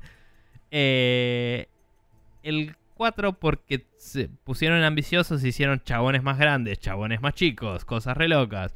Es como que todo se hizo más genérico a la vez. Porque en el juego anterior todos los personajes tenían las mismas medidas y por ende todos los movimientos eran implementables contra todos los personajes. Y en este se volvía... eh, o sea, había gente que... eh, hay algo que ves y no entendés qué es. Y un día lo pensé dos segundos y dije, claro, o sea, cuando tenés solo chabones grandes y chicos... eh, perdón, cuando tenés, además de los chabones de tu mismo tamaño, chabones grandes y chicos, todos los ataques de rayos X, absolutamente todos, van a tener que atacar las partes que tienen más o menos alineadas todos. Entonces todo ataca al torso y a la cabeza. Y cuando ataca a la cabeza se acerca a la cámara, entonces no te muestran que el tipo tuvo que alejarse del piso para pegarle. O sea, como que son todos juegos de cámara y trucos así que hacen que todos los ataques se vean iguales, porque todos le rompen el cráneo y la columna vertebral a todos, todo el tiempo. Y es como, se perdió la gracia de los ataques de rayos X. Ok, eso es una cosa. Además le pusieron los hazards en el, en el ambiente, que es algo del Injustice, que está buenísimo en el Injustice, me parece que Garpa, que es parte del lore, ¿no? Que Superman agarra un auto y te lo reviente por la cabeza, está buenísimo. Pero digo, no sé si tiene lugar eso en, Mortal Kombat. Si lo tiene, me gustaría que se pueda pagar, eh, en mi opinión. Porque no te digo que es un juego tipo nivel Street Fighter 2, así de vamos a hacer un torneo. Pero para mí la gracia es jugar al Mortal Kombat, no al Injustice, cuando me compro Mortal Kombat. Pero no sé, como que eso, lo otro, los mapas estos eran como alargados y todo para tener todos estos hazards. Pero no tenían tanta personalidad como los anteriores. Era como que eran un escenario donde había un montón de cosas pinchosas. Y era como. Ya supo tener escenarios con cosas pinchosas y funcionaban mejor sin tener nada interactivo, no sé. Sí. Y, me parece que perdió un poco de la identidad de lo que es Mortal Kombat, viniendo del juego más Mortal Kombat de los Mortal Kombats. Y, los personajes nuevos eran medio siomes. Y era como, bueno, ponele que el que tenía los látigos, que creo que era el hijo de. de. de Coso, de Liu Kang, me parece que era. eh, estaba bueno para jugar. Pero eran todos medio bla, qué sé yo, no sé. No me copó, tenía menos personajes que el otro y era menos interesante. Así que me decepcionó. Em, después el Unreal Tournament más nuevo, que no sé cómo referirme a él porque no me acuerdo en qué año salió, creo que 2014, 2015 salió. Ah, el- pensé que el que habían suspendido build. el desarrollo te referías. Es ese, es ese. Ah, Eh, ok. O sea, cuando, cuando se hizo disponible, quise decir. Eh, suspendieron el desarrollo, hoy se puede todavía bajar el código y compilar y creo que la gente lo está manteniendo igual porque es open source. Eh. Pero yo en su momento lo bajé, la última build disponible hasta ese momento. Lo corrí.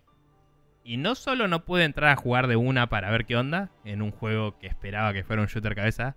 Y me tuve que comer un tutorial largo. Para es tipo, man, voy a jugar en Real Tournament. Apuntar y disparar. Y saltar y seguir disparando. O sea, ¿qué carajo? no solo me tuve que comer un tutorial bastante largo, sino que los controles eran una pata en la pija. Porque le agregaron wall running y le agregaron no sé qué y no sé qué y qué sé yo. Y es como, no necesitabas todo eso. Necesitabas ser Unreal Tournament. Y fallaste miserablemente. Un saludo a el Quake Champions que ni lo probé. Pero bueno, no importa. Eh, digo, el Unreal Tournament ese me decepciona zarpado. Dicen que lo tuiquearon un poco los, los controles y eso después y estuvo bueno. Pero después lo descontinuaron y no tengo idea en qué estado de jugabilidad o no está hoy, o cuántos servers hay, o quién los hostea, no tengo idea de nada. Capaz algún día lo vuelva a probar. Cuando yo lo probé, era una garcha. Bien. Ah, Nada. Eh, esperaba que estuviera bueno y no fue así. Y por último puse en la lista un juego del cual no voy a hablar nada. Y solo voy a mencionar que pueden escuchar un montón de capítulos donde puteo sobre esto, particularmente el que haya sido cuando salió, y lo van a... vuelven para atrás y lo escuchan. Diablo 3. Una mierda. Bien. Bien. Bueno, mi lista de juegos que esperaba que me gustaran y me decepcionaron arranca por algo relativamente reciente, que es el Xenoblade Chronicles 2. Es un juego que yo esperaba Ah, con pasión y con este, emoción y realmente a lo largo del transcurso del juego me fue decepcionando progresivamente cada vez más y más y más. Y sobre todo la mayor decepción vino desde el lado de la historia. eh, Mm. donde yo esperaba algo que estuviera al nivel de los juegos anteriores de Takahashi, sobre todo habiendo jugado hacía relativamente poco tiempo varios de sus juegos anteriores que son notablemente superiores en cuanto a narrativa, y este juego medio como que se va pinchando, cuanto más cerca del final estás, más chato es. Eh, junto con el tema de este, el sistema de gacha para sacar las Rare Blades, junto con el sistema de eh, tener que utilizar las skills en el campo y no tener el nivel suficiente para poder utilizarlas, impidiéndote la progresión de la historia. Hay un largo etcétera, lo hemos hablado a lo largo de varios capítulos. Vayan a buscar los capítulos de diciembre de 2017 hasta enero de 2018, que fue más o menos la fecha en que salió el juego. Y me van a escuchar básicamente cómo me voy decepcionando a medida que van transcurriendo las semanas. Este, en similar tónica, el próximo juego también es un juego que estaba esperando y este juego sí que lo estaba esperando de verdad. Es el Dissidia Final Fantasy NT. Es Ah, el sí. juego que me pegó una trompada en el medio del estómago porque... Una dosis de realidad. Sí, eh, fue la dosis de realidad. De hecho, creo que es el, el- el único juego con el que realmente siento que me clavé comprándolo. Eh, y eso es decir mucho, porque he jugado cosas que son fuleras y he dicho, eh, dentro de todo, qué sé yo, tan mal no estuvo. Pero este juego sí, realmente, o sea, tengan en cuenta que es un juego que yo puse en la Play, lo jugué literalmente dos horas, saqué el disco y nunca más lo volví a poner. Tranqui. Eh, a ¿Probaste ese venderlo? eh, no, a ese punto llegó, a ese punto llegó, llegó la decepción para, para con ese juego, sobre todo teniendo en cuenta que las versiones anteriores del juego del Dissidia, tanto Duodecim como Dissidia Final Fantasy, que son ambos de PSP, son juegos que yo destrocé absolutamente, el juego que le metí más de 200 horas en cada uno, juegos que pasé la historia completa de punta a punta con todos los personajes, saqué en el Dissidia original me faltó sacar el último final de la última campaña, que era contra la mierda de caos en nivel 120. Sí. Y es un choreo, es un forro de mierda, un hijo de puta, y no le puedes ganar. Este, pero a excepción de eso, o sea, había sacado todo lo demás. En el DCA Duodecim eh, habría llegado, había llegado hasta uno de los estadios más finales de la última campaña, pero no lo seguí porque vino otra cosa, no porque me haya aburrido en particular. Pero bueno, eh, en definitiva, Dissidia Final Fantasy NT, un juego que nació como un juego de arcade, que después intentaron meterle una historia medio con calzador que no entraba ni en pedo, este, y que en definitiva terminó siendo lo que es, que es una decepción para mí. Eh, so- hablamos ya sobre el Command and Conquer Realer 3, que tenía justamente acá también una mención. Em, no me queda más nada por decir, ya lo dije con- junto con Nico. Y por último, Metal Gear Solid 5 de Phantom Pain. Eh, es, un juego cosa. que me decepcionó particularmente por la narrativa, no tanto por el gameplay. Eh, bueno. Sí, el es- gameplay estaba bueno. Por eso yo siempre hago la disociación de decir Metal Gear Solid 5 de Phantom Pain es un excelente juego de stealth en tercera persona, es el peor Metal Gear Solid en cuanto a historia. Seguro. Eh, Eh, yo no lo puse en mi lista solo porque me la veía venir. Eh, y es como. No era un juego que decía, uy, va a estar buenísimo. Era un juego que decía. Ojalá llegue a cierto punto de lo que era el Ground Zeroes, que estaba buenísimo. Y no al estar envuelto, sí, al ahí. estar envuelto dentro de todo el tumulto que fue la salida de Kojima de Konami, medio como Eh. que todo el mundo un poco se la esperaba venir. Claro. Algunos teníamos un nivel más alto de negación que otros, quizás. Eh, entonces, como que el impacto fue aún más fuerte. Igual pero- eh, vos estabas en una actitud rara, porque como que te estabas as- medio como poniendo en que no te interesaba tanto y después sí, después no, no sé. Sí, es como que mi- mis mood swings fueron bastante poco comunes con el Metal Le, Gear le Solid hiciste 5. honor a tu no estar de acuerdo con vos mismo. Sí, le hice honor bastante. Pero bueno, en definitiva, el resultado final fue justamente ese, que el juego me decepcionó principalmente por el lado de la historia eh, y que no, no me dejó, de hecho me dejó un, un pésimo sabor de boca. Y por esa razón yo hoy le tengo mucha reticencia a lo que sea, lo que carajo termine siendo Death Stranding, eh, principalmente desde el lado de la historia. Y después de haber visto el porque- Simulator que mostró en la E3, es como, bueno, no me, no me deja demasiado conforme Sí. tampoco lo que acabo de ver. Eh, Yo, yo ya le tengo la reticencia desde que Norman Reedus. O sea, todo bien, pero. ¿Quién sos? O sea, no, no, no sé, me parece medio cualca.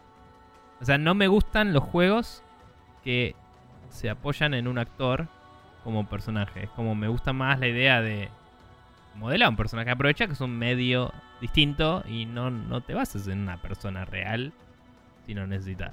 ¿Entendés? Como cuando metieron el Call of Duty a, a, a Kevin Spacey y todo el mundo estaba como loco antes de que fuera un tocapides. Y era como. Oh, Kevin Spacey está en el juego. Es como. "Ay, Me saca del juego. O sea, no sé, no tiene sentido. Tipo. ¿Qué sé yo? A menos que estemos hablando de Michael Jackson Moonwalker, obviamente. ¿no? Más respeto. Pero bueno, nada, no importa. Continúa. Eh, bueno, y ahora saltamos a la contracara de, de todo este tema, que es los juegos por los que nadaba dos mangos y ter- me terminaron encantando. Eh, arrancamos por el The Deadly Tower of Monsters, que es un juego de la gente esta chilena de Ace Team, que Mm. la verdad que yo había escuchado, de hecho llegué justamente al juego a través de otro podcast, eh, cuando lo comentaron en Gamers with, en Gamers with Jobs. Sí. Eh, pero fue como. Lo comentaron medio al pasar, nunca dieron demasiado detalle del juego. Las Claro. pocas, los pocos comentarios que habían hecho eran como película clase B del 50, mezclado con una, con una, este, con una cámara símil Diablo. Y fue como, ok, tiene pinta de que puede andar. No le voy a poner demasiadas fichas. Lo terminé jugando y fue fantástico. La verdad que la pasé ultra bien de principio a fin la cantidad de cosas que hace dentro del mismo juego, la metaficción que agrega dentro del juego a partir de cierto momento y cómo juega con sí mismo, con el concepto de ser una película que se ve en los 50 y con ser también un videojuego que está justamente haciendo de cuenta que es una película del 50. Todo eso metido dentro del juego, la verdad que es fantástico, está muy bien narrado y desde el punto de vista de la historia está muy bien manejado esos giros que hace. Eh, así que la verdad que yo lo recomiendo altísimamente. Lo pueden escuchar. eh, sé que lo he jugado en alguna temporal cuando creo que vos te ibas a Japón o algo por el estilo. Eh, Pero bueno, la cuestión es que la verdad que yo lo súper disfruté, me sorprendió 100%. Así que ese es un, un gran pulgar para arriba para mí. Eh, como también lo es el Divinity Original Sin. Acá tengo que aclarar una cosa que en particular resalto el Divinity Original Sin porque previo a esto jamás había jugado un Computer RPG o un CRPG como se lo suele conocer, que no Sí. es lo mismo que un RPG occidental y muchísimo menos lo mismo que un JRPG. Eh, Eh, digamos que. Sí, es lo mismo Com- que un RPG occidental, pero. comparten ahora no. ciertas cosas, pero estructuralmente son bastante diferentes en muchas cosas. Pero digo, lo- lo- los RPGs occidentales se modernizaron para consola. Y Puede ser, sí, sí, sí, es los verdad. RPGs son los RPG occidentales, eso es lo que quiero decir. Claro, bueno, los originales. claro, Los- porque por los JRPGs evolucionaron, pero son lo mismo. Y los CRPGs eran unos y de golpe eh, salió. eh, no sé si el KOTOR fue el primero de los más modernos, pero salieron RPGs para consolas y, y eran distintos. claro. Bueno, entonces eh, está bien hecha la, la salvedad. Ah, era un paréntesis. sí. Sí, pero bueno, a, a lo que me refería puntualmente era juegos tipo Infinity Engine, tipo toda esa onda. Este. Que es como que. Tienen. Tienen cierta estructura y cierta esquematización que, por supuesto, sus descendientes modernos, vamos a decirle, no comparten muchas de esas cosas. Entonces, yo entré medio como diciendo. Y bueno, si no me gusta, no me gusta. Ya fue 99 horas después, estaba terminando el juego y era como, esto es increíble, está buenísimo, todo, aguante la vida. Eh, y así fue como, digamos, después terminé comprándome el Divinity Original Sin 2, que todavía no lo arranqué, pero está ahí, esperando. Eh, Yo lo tengo también. Podríamos tratar de jugarlo alguna vez. paciente. en multiplayer. Eh, podríamos en algún momento quizás coordinar alguna vez en la vida algo. Eh, o no, también. o no, también, pero bueno, eso. Y por otro lado, esto medio que también es medio como una muleta, un, medio un truco este, vil. eh, pero los JRPGs en general, pues yo ya conocen mi pasado siendo ávido este, Negador de tu. Negador y de tu odiador. propia naturaleza. Sí, negador y odiador de los RPGs en general, particularmente de los JRPGs, porque vos no me conociste cuando yo decía que los, eh, los RPGs por turno son una Yo mierda. sí te conocí. Cuando decías eso. ¿Sí? ¿Ya a esa Sí. altura? Y sí, sí, Pedro te convenció de que juegues a el Final Fantasy y todo eso. Sí, es verdad, pero es- para ese momento no había jugado. No, no había jugado el Mass Effect, es verdad, No, no. sí. Había jugado el Final Fantasy XII, que El Mass era Effect como. no había salido cuando nos conocimos, Maxi. Nos conocemos hace mucho tiempo. ¿Sí? ¿Tanto? Y sí, nos conocemos desde el 2007. El año Final Fantasy Witcher. salió en 2006, el Final Fantasy XII. Eh, bueno, no sé, pero sí dijiste que no jugabas ninguno de los viejos y que no te gustaban los RPGs. en Eso sí es verdad, sí, sí. Ahora, ahora, ahora recuerdo ese- esas charlas que hemos tenido, pero bueno, sí. eh, Pero ha porque habido- el 12 no era tan por turnos o algo así. te Claro, era como un. MMO single player, básicamente. Era, era O sea, como nos conocimos en el año de Witcher. Maxi. Ese es el punto. De Sí, todo sí, sí, es verdad. Eh, Ah. Y yo el Witcher lo jugué mucho tiempo después, lo jugué como Sí. uno o dos años después. Eh, pero bueno, la cuestión es que sí, los JRPGs en general eh, fue, digamos, un, un cambio absoluto de que ávidamente y activamente los odiaba a ser básicamente lo que soy ahora, es, es lo que Un conocen enfermo que del soy. orto. Sí. Em, pero bueno, nada. Ah, perdón. Eh, Por último, Saints Row 3 eh, o Saints Row the Third es otro juego por el cual yo realmente no daba dos mangos. De hecho, conocí la franquicia Saints Row a través del Saints Row the Third. Eh, Ni me acuerdo cómo fue que aterricé en este juego. No me acuerdo por Sí. qué lado vino. Eh, eh, ah, porque había. Yo sé por qué. Porque había salido premiado como mejor escrito. eh, tenés razón. En algún podcast. Sí. No me acuerdo cuál. Y fue como, este juego producido por Pornstars y totalmente ridículo es el mejor guion del año. Y fue como, bueno, vamos a jugar este juego. ¿Qué carajo está Sí, pasando? tal ahí? cual, tal cual. Y lo Y terminé nada. jugando y fue como, chabón, Sí. ¿dónde estuviste toda mi vida? Increíble, la verdad, buenísimo. Y yo creo que en tu lista tiene que ir y en la mía, no porque cuando vi el tráiler dije esto va a estar buenísimo, pero no le he dado dos mangos antes de eso, eh, el Doom. El Doom 2016 fue Sí. increíble para todos. Sí, Es increíble. No, no tiene sentido, lo hemos dicho, no tiene sentido que en el 2016 alguien sacó un juego que se llama Doom y está bueno y le hace honor a su nombre. No lo tiene. No tiene sentido eso.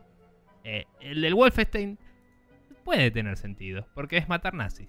Pero hacer un Doom nuevo y que esté bueno es algo transgresor y mágico. Y no sé si le tengo la misma fe al siguiente. Pero ese es un copo de nieve único e irrepetible en el tiempo-espacio de los videojuegos, me parece. Como, Bien. como lo fue el Command and Conquer 3, que fue como, ¿qué carajo de golpe salió un Command and Conquer y estaba buenísimo? No tenía sentido. Eh, que por cierto podría poner en mi lista de positivos también, Command and Conquer 3. Pero bueno. Eh, ¿Algo más? No, eso es lo último. Bien. Yo, como dije, eh, estoy tan al tanto de todo, eh, entre comillas. No, no, no por dármela de capo, sino porque me fijo que me compro y que no, y, tengo mis expectativas bastante seteadas y muchas veces me compro juegos que digo, no me va a encantar, pero quiero probarlo, porque es un tema mío de intereses, de mecánicas y de diseño y todo eso. Que no suelo decepcionar, eh, no suelo sorprenderme tanto y, y sí me decepciona a veces. Eh, entonces, la sorpresa que me puse acá, que me lo compré en un impulso así de. Tipo, oh, me pintó comprarme un juego y me lo compré, me acuerdo, así de la nada. Fue justamente, así medio topical, ahora relevante, el Titanfall 1. Y luego el Titanfall 2 me pasó lo mismo. Ahora explico más. Y ahora digamos que me pasa con el Apex, con el Apex porque está bueno, pero ya es como, bueno, le creo a los channels del Titanfall, voy a probarlo a ver qué onda. Y, oh, sorpresa, estaba buenísimo. Pero no, no, no es que dije, ah, no le doy dos mangos. Dije, puede estar bueno. Pero el Titanfall 1, eh, cuando lo habían anunciado, era como, se veía lindo. Y era los chabones de Modern Warfare 1 que me gustó. Pero también eran los del Modern Warfare 2 que no me gustó. Eh, que podría estar en mi lista de negativos. Pero bueno, eh, me parecía repetitivo y como que se agarraba de todo lo bueno del anterior y no hacía nada nuevo. Em, pero bueno, nada, el, el Titanfall 1 se veía copado, pero la premisa era, no, porque agarramos el multiplayer y lo mezclamos con single player y qué sé yo, bla. Y vos lo veías y era como, eso es multiplayer, no tiene nada de single player. Mm. Y estás chamullando cualquiera. Y sos EA y no va a durar 5 minutos ese juego. Y duró 6 minutos, pero...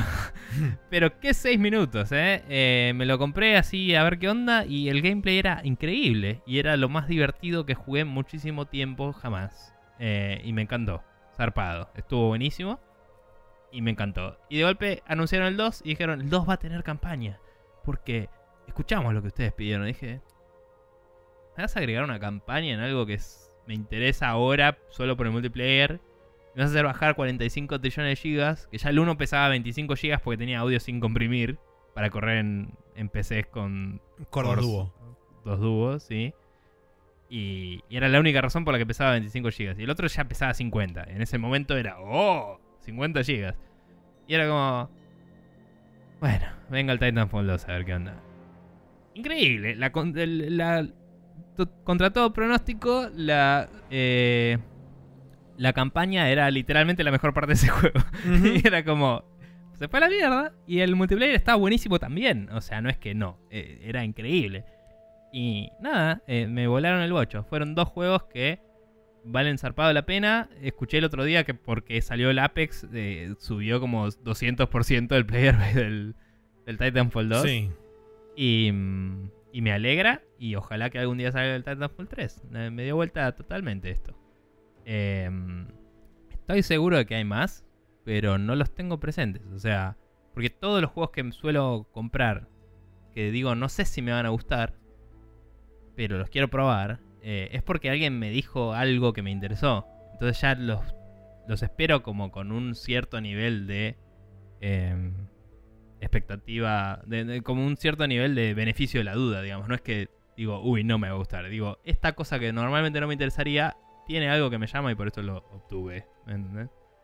Eh, por eso digo, la pregunta de Marce en particular, de cosas que no le damos dos mangos, no aplica tanto para mí. Me pasa mucho más de cosas que te dijeron te puede gustar y me encantó zarpado. Como el Ghost Trick, juegos por el estilo. Me volaron el bocho. Pero bueno, nada. Eh, igual fue interesante revisar un poco la historia de, de, de mis decepciones y sorpresas. Em, no sé. Sí, eh, bien, la... gracias a Marce por la, Sí. la pregunta. Este, y la última es de justamente el novio de la guionista que dice, hola, ¿qué material tanto de lectura o blogs recomiendan para el entendimiento de la industria y del lenguaje del medio? Mi novio está trabajando, realizando guiones para juegos móvil eh, del tipo de Choices y quiere entrar más de lleno en el, en el medio. Los amo barbas. Así que bueno, muchas gracias. Sí. Eh, tenemos varias recomendaciones. eh, vos hiciste como resaltados en, cada una de las cosas en particular. Sí, eh, primero prefacemos que entendimos la pregunta como pudimos. Eh, yo imagino que laburar haciendo guion de juegos del tipo de choices, entre comillas, estamos hablando de visual novels o algún tipo de juego similar, en el que hay una historia y se eligen opciones, supongo. Eh, porque, digamos, también implicaría que tiene que haber un laburo de guionista atrás. Y también estoy asumiendo que eh, querer meterse más en el medio significa que empezó a hacer relativamente poco o que no jugó tanto antes de este trabajo. Eh, entonces traté de agarrar un espectro un poco amplio de eh, aportes de data, ¿no? Sí. ¿no? no cosas muy avanzadas necesariamente, pero un poco avanzadas y un poco no, no tan avanzadas.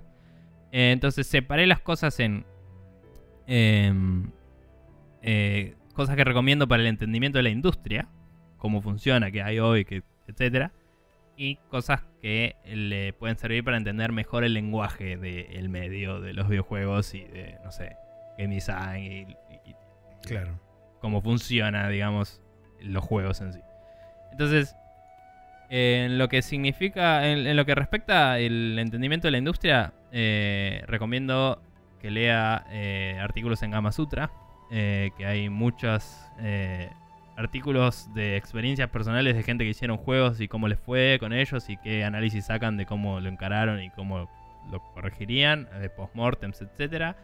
Em, también hay artículos de opinión sobre por qué otros juegos tienen éxito, juegos grandes lo que sea, eh, qué- tiene de bueno o de malo que las industrias, eh, que las empresas tomen ciertas decisiones y hablan un poco. Es como una especie de foro que debate sobre eso y cada tanto se sube un artículo y abajo tenés buenos comentarios con, con bastante interesantes opiniones en gamasutra.org.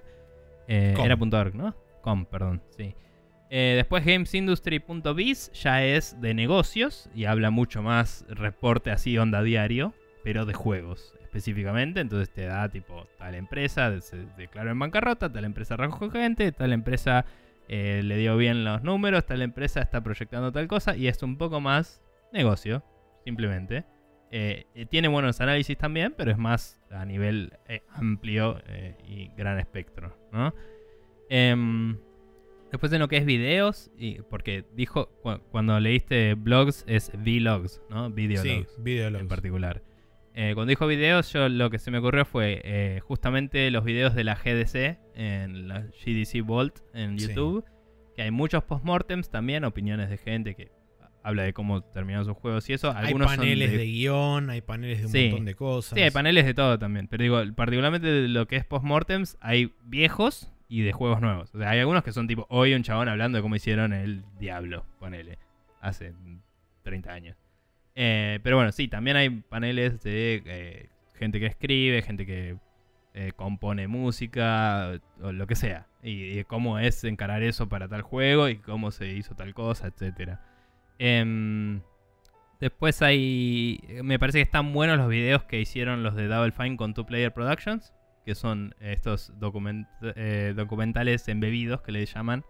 Que es como van los chavos en el documental y están en tu oficina mientras laburas en algo y te van contando de a poco la historia del desarrollo de algo. Entonces ves un poco cómo funciona una empresa en particular, ¿no?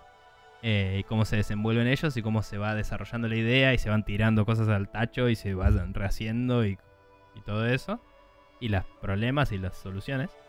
Eh, y también en esa movida eh, están los documentales de NoClip, que hay algunos que son así. Sí, Eh, empezaron a hacer relativamente poco con los documentales embebidos. De hecho, Sí, el primero va a ser el documental embebido del, del Hades, sí. que está saliendo, creo que va a ser un, un capítulo por mes. eh. Porque teóricamente van a ser 12 meses de Early Access, van a cubrir todo el periodo de Early Access Sí. hasta la versión 1.0. Bueno, eh, tenés ese y, y van a ser más. Y además tenés otros que son más de historia de empresas importantes Sí. y de juegos importantes y eso que me parecen bastante copados. En la misma vena había otro que no me sale ahora, pero te- vos capaz te acordás, que es el que habían hecho documentales. eh, Sí, espérate que lo tengo en, lo De, tengo en mm, YouTube, ese, el mismo canal. sí, que estaba el del Darksiders verlo. 3, ¿no? Y el de... Estaba el de eh, Darksiders y estaba el de Airship Syndicate, que es el de la compañía nueva de Madureira, donde hicieron el, el Sí, Night War, el, el- Battle Chasers. Battle Chasers. Ese estaba bastante bueno, no me lo acordaba para ponerlo. Me fijé en mi lista de YouTube y no lo encontré, pero... Gamementary se escribe G-A-M-E-U-M-E-N-T-A-R-Y. Bien. Em, todos esos están buenos para entender la industria, para entender empresas y cómo funcionan, para ver proyectos grandes y cómo se desenvuelven y las cosas que fueron resolviendo y los problemas que tiene cada uno. Me parece que están buenos. Eh, y, y que te dan un poco de contexto también de cómo se organizan estas empresas grandes. Em, y algunos de ellos tienen comentarios bastante zarpados de la historia de las cosas. Em, quizás eh, si le interesa más el aspecto histórico de la industria, eh, está muy bueno el Gaming Historian también, que te cuenta un montón de cosas de, de cosas que fueron pasando a lo largo del tiempo. Ajá. Em, Y después eh, los videos de Jeremy Parrish en Retronauts y todo eso, que igual recomiendo algunas cosas de él más tarde. Bien. Eh, no sé si querés hablar de esto algo o si paso a la siguiente lista. Lo mío es medio una suerte de popurrí. Ahora voy a explicar cuál fue un poco mi, mi, Pensamiento. mi, mi pensamiento a la hora de, de elegir lo, lo que estoy recomendando. Así que dale con, con lo otro y yo cierro con lo que tengo. Ok, sobre lo que es entender el lenguaje del medio, que lo separaba como cosa aparte, eh, recomiendo, eh, si querés consultar ¿no? Eh, distintos conceptos y cosas sobre distintos juegos, está buena la wiki de Giant Bomb, porque si vos entras a un juego en particular, te dice conceptos relacionados, y por ahí un juego que tiene es plataformero, te dice doble salto, haces clic en doble salto, te dice todos estos juegos existe el doble salto, y por ahí te dice en este está esta variante, en esta esta otra, y como que tenés así desglosado, onda wiki, la conceptos específicos dentro de lo que es el gaming y literalmente es el lenguaje del medio, ¿no? Es como es, es una visión muy literal de lo que quiso decir con la pregunta. Em, y después de eso, eh, también en Gamasutra hay algunos artículos sobre cómo se, em, se diseñaron algunas partes de algunos juegos y eso que te hablan específicamente de cómo accionan algunas mecánicas y cosas. Eh, después una página que recomendé varias veces, que es de Jeremy Parrish, como decía recién, que es Anatomy of Games, eh, que hoy es un archivo muerto, digamos, pero tiene ahí un montón de, de, De data. de artículos que se compilaron en el libro, yo tengo algunos, me gustan mucho, y en esos eh, Anatomy of Games se analizan juegos viejos eh, y por qué eran así y qué, qué lograron y etcétera. Los análisis del Zelda están muy buenos, los del Mario, el Mega Man, todo eso, van como nivel por nivel, te van marcando cómo están diseñados y cómo el- la curva de dificultad va avanzando y todo eso, y es interesante y te explica también, por ser de juegos viejos más bien, te explica el- las bases fundamentales sobre las que se armó el resto del gaming encima, digamos. O sea, los Claro. juegos que vinieron después se basaron en lo que esos juegos marcaron como precursores. Em, por esa misma vena tenés Extra Credits, que tiene eh, que es un canal de YouTube que tiene de todo, desde eh, game design hasta eh, análisis del mercado, digamos, de cómo mm, publicar tu juego, etcétera. Es todo como para juegos, para developers independientes, está medio orientado esto. Eh, y te cuenta mucho de cómo encarar desafíos, cómo resolver situaciones, cómo eh, armar una narrativa interesante, cómo identificar a tu personaje con el jugador, cómo eh, resolver una mecánica de una forma nueva, cómo encarar un problema nuevo usando conocimientos previos. Un montón de cosas. Es muy amplio el espectro que cubre, pero tiene mucho que ver con el game design, con la escritura, con el arte, con la... eh, Con la narrativa en general también. y la dirección del juego y sí, de todo. O sea, es bastante zarpado. Em, y después eh, también está bueno Game Maker's Toolkit, que es un análisis bastante eh, exhaustivo y académico de varios juegos, que hace un tipo que ahora no me sale el nombre, pero es un, eh, un periodista de juegos que tiene muchos años en la industria, que también creo que diseñó algún juego y hace unos análisis muy copados de un montón de cosas. Y mm, es muy copado para todo eso. Eh, por otro lado está el de Super Bunny Hop, que tiene algunos videos muy buenos. Los análisis de los Metal Gear a mí me gustaron mucho. Eh, y hace lindos reviews y análisis de cosas. Y, y como que es muy elocuente y mu- expresa muy bien sus ideas. Y por último, como a nivel más trivia, digamos. Sí, eh, eso y, a y aprender y aprender cosas como en general de la, de la industria de los juegos eh, y de factoids, ¿no? Eh, está Did You Know Gaming, que tiene un montón de, sí, trivia de videojuegos, anda. eh, ¿Sabías que a este juego le pasó tal cosa cuando lo estaban desarrollando y lo resolvieron así y por eso el juego tiene esta? No sé, todo ese tipo de datos, ¿sabías que? Eh, que a veces es interesante porque te dan ideas de, de trasfondos de por qué son así las cosas y, y por qué no son así, o, o de dónde viene todo, digamos. Entonces, nada, está, está bueno, realmente. Sí, eh, Em, eh, por mi parte, es primero quiero aclarar que, bueno, muchas de las cosas que, o varias de las cosas que tenía yo listadas también las dijo Nico, así que secundo absolutamente todas las opciones que dijo él. Eh, digamos en cuanto a en cuanto a opciones particulares que tengo yo, no son blogs, son podcasts. Eh, así que quizás les sirvan Sí, yo- también para ir escuchando on the go. Iba a poner y me olvidé. No sé eh, cuál es el manejo de inglés que tiene la novia del guionista, eh, o mejor dicho, la novia. La de- guionista. la novia del que nos preguntó, o sea, la guionista. Em, pero bueno, en caso de tener un buen manejo de inglés y poder escuchar podcasts en inglés, le recomiendo eh, cuatro podcasts particularmente de Game, de Game Dev Club, que son básicamente Eh. entrevistas a directores, barra guionistas, barra escritores o eh, gente que está relacionada íntimamente con las franquicias. Eh, en este caso tengo la- puse la entrevista a Ken Levine, que está hablando particularmente del System Shock 2, pero hacen también un breve repaso por Bioshock y demás, y hablan sobre todo el tema de la escritura, cómo encarar personajes y demás. Y también hablan un poco de eh, cómo era la industria en su momento, o sea, tiene un, un poco de, digamos, de bagaje histórico, por justamente estar hablando de System Shock 2, que es un juego del año 95. 9, 8. No, no, no, 98, 99, tenés razón. Este, Porque salió todo en el 98. claro. Eh, después tengo también, listé la entrevista a Tim Kane y Leonard Boyarsky, que son los creadores del Fallout original, que son, dicho sea de paso, los que están a cargo de El Outer Wilds, que es el juego que está desarrollando Obsidian. Sí. Este, pero bueno, esos también, justamente uno de ellos era más programador, el otro era más escritor.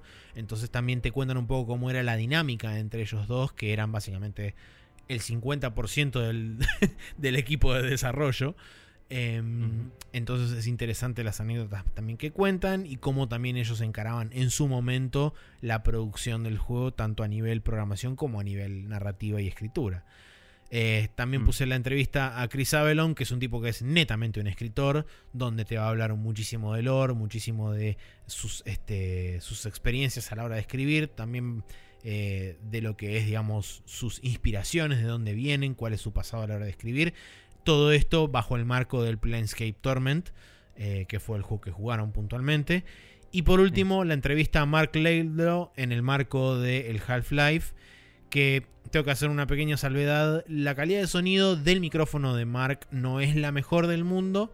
Eh, se escucha medio ruidoso en determinados momentos, pero es audible dentro de todo. Eh, y creo que también es interesante porque, sobre todo por las cosas que cuentan, todos en, eh, todos en general, en particular Mark cuenta un par de cosas que son tipo cambios que tuvieron que hacer medio último momento o cosas que se estaban barajando desde el lado del gameplay y él los tenía que soportar desde el lado de la narrativa. Entonces, cómo hacer esos compromisos eh, y cómo adaptar cosas del gameplay a la narrativa y en algunos casos, en menor medida, viceversa, de cómo adaptar gameplay a la narrativa que él estaba planteando. Eh, Así que esas cuatro entrevistas creo que pueden ser muy útiles para entender cómo funciona por ahí a un nivel mucho más... eh, en determinado, eh, en algunos podcasts por ahí a mayor nivel, porque se estaba acercando más hacia lo que es actualmente los juegos de gran escala, los juegos AAA, y en otro nivel, como por ejemplo el caso del Fallout, eh, algo que era de alto nivel en su momento, pero que está mucho más en correlación con lo que hoy sería un indie que lo que sería un AAA del día de, del día de hoy. Em, yo diría que también a nivel podcast, otros que están buenos para profundizar un montón de cosas em, son eh, Retronauts.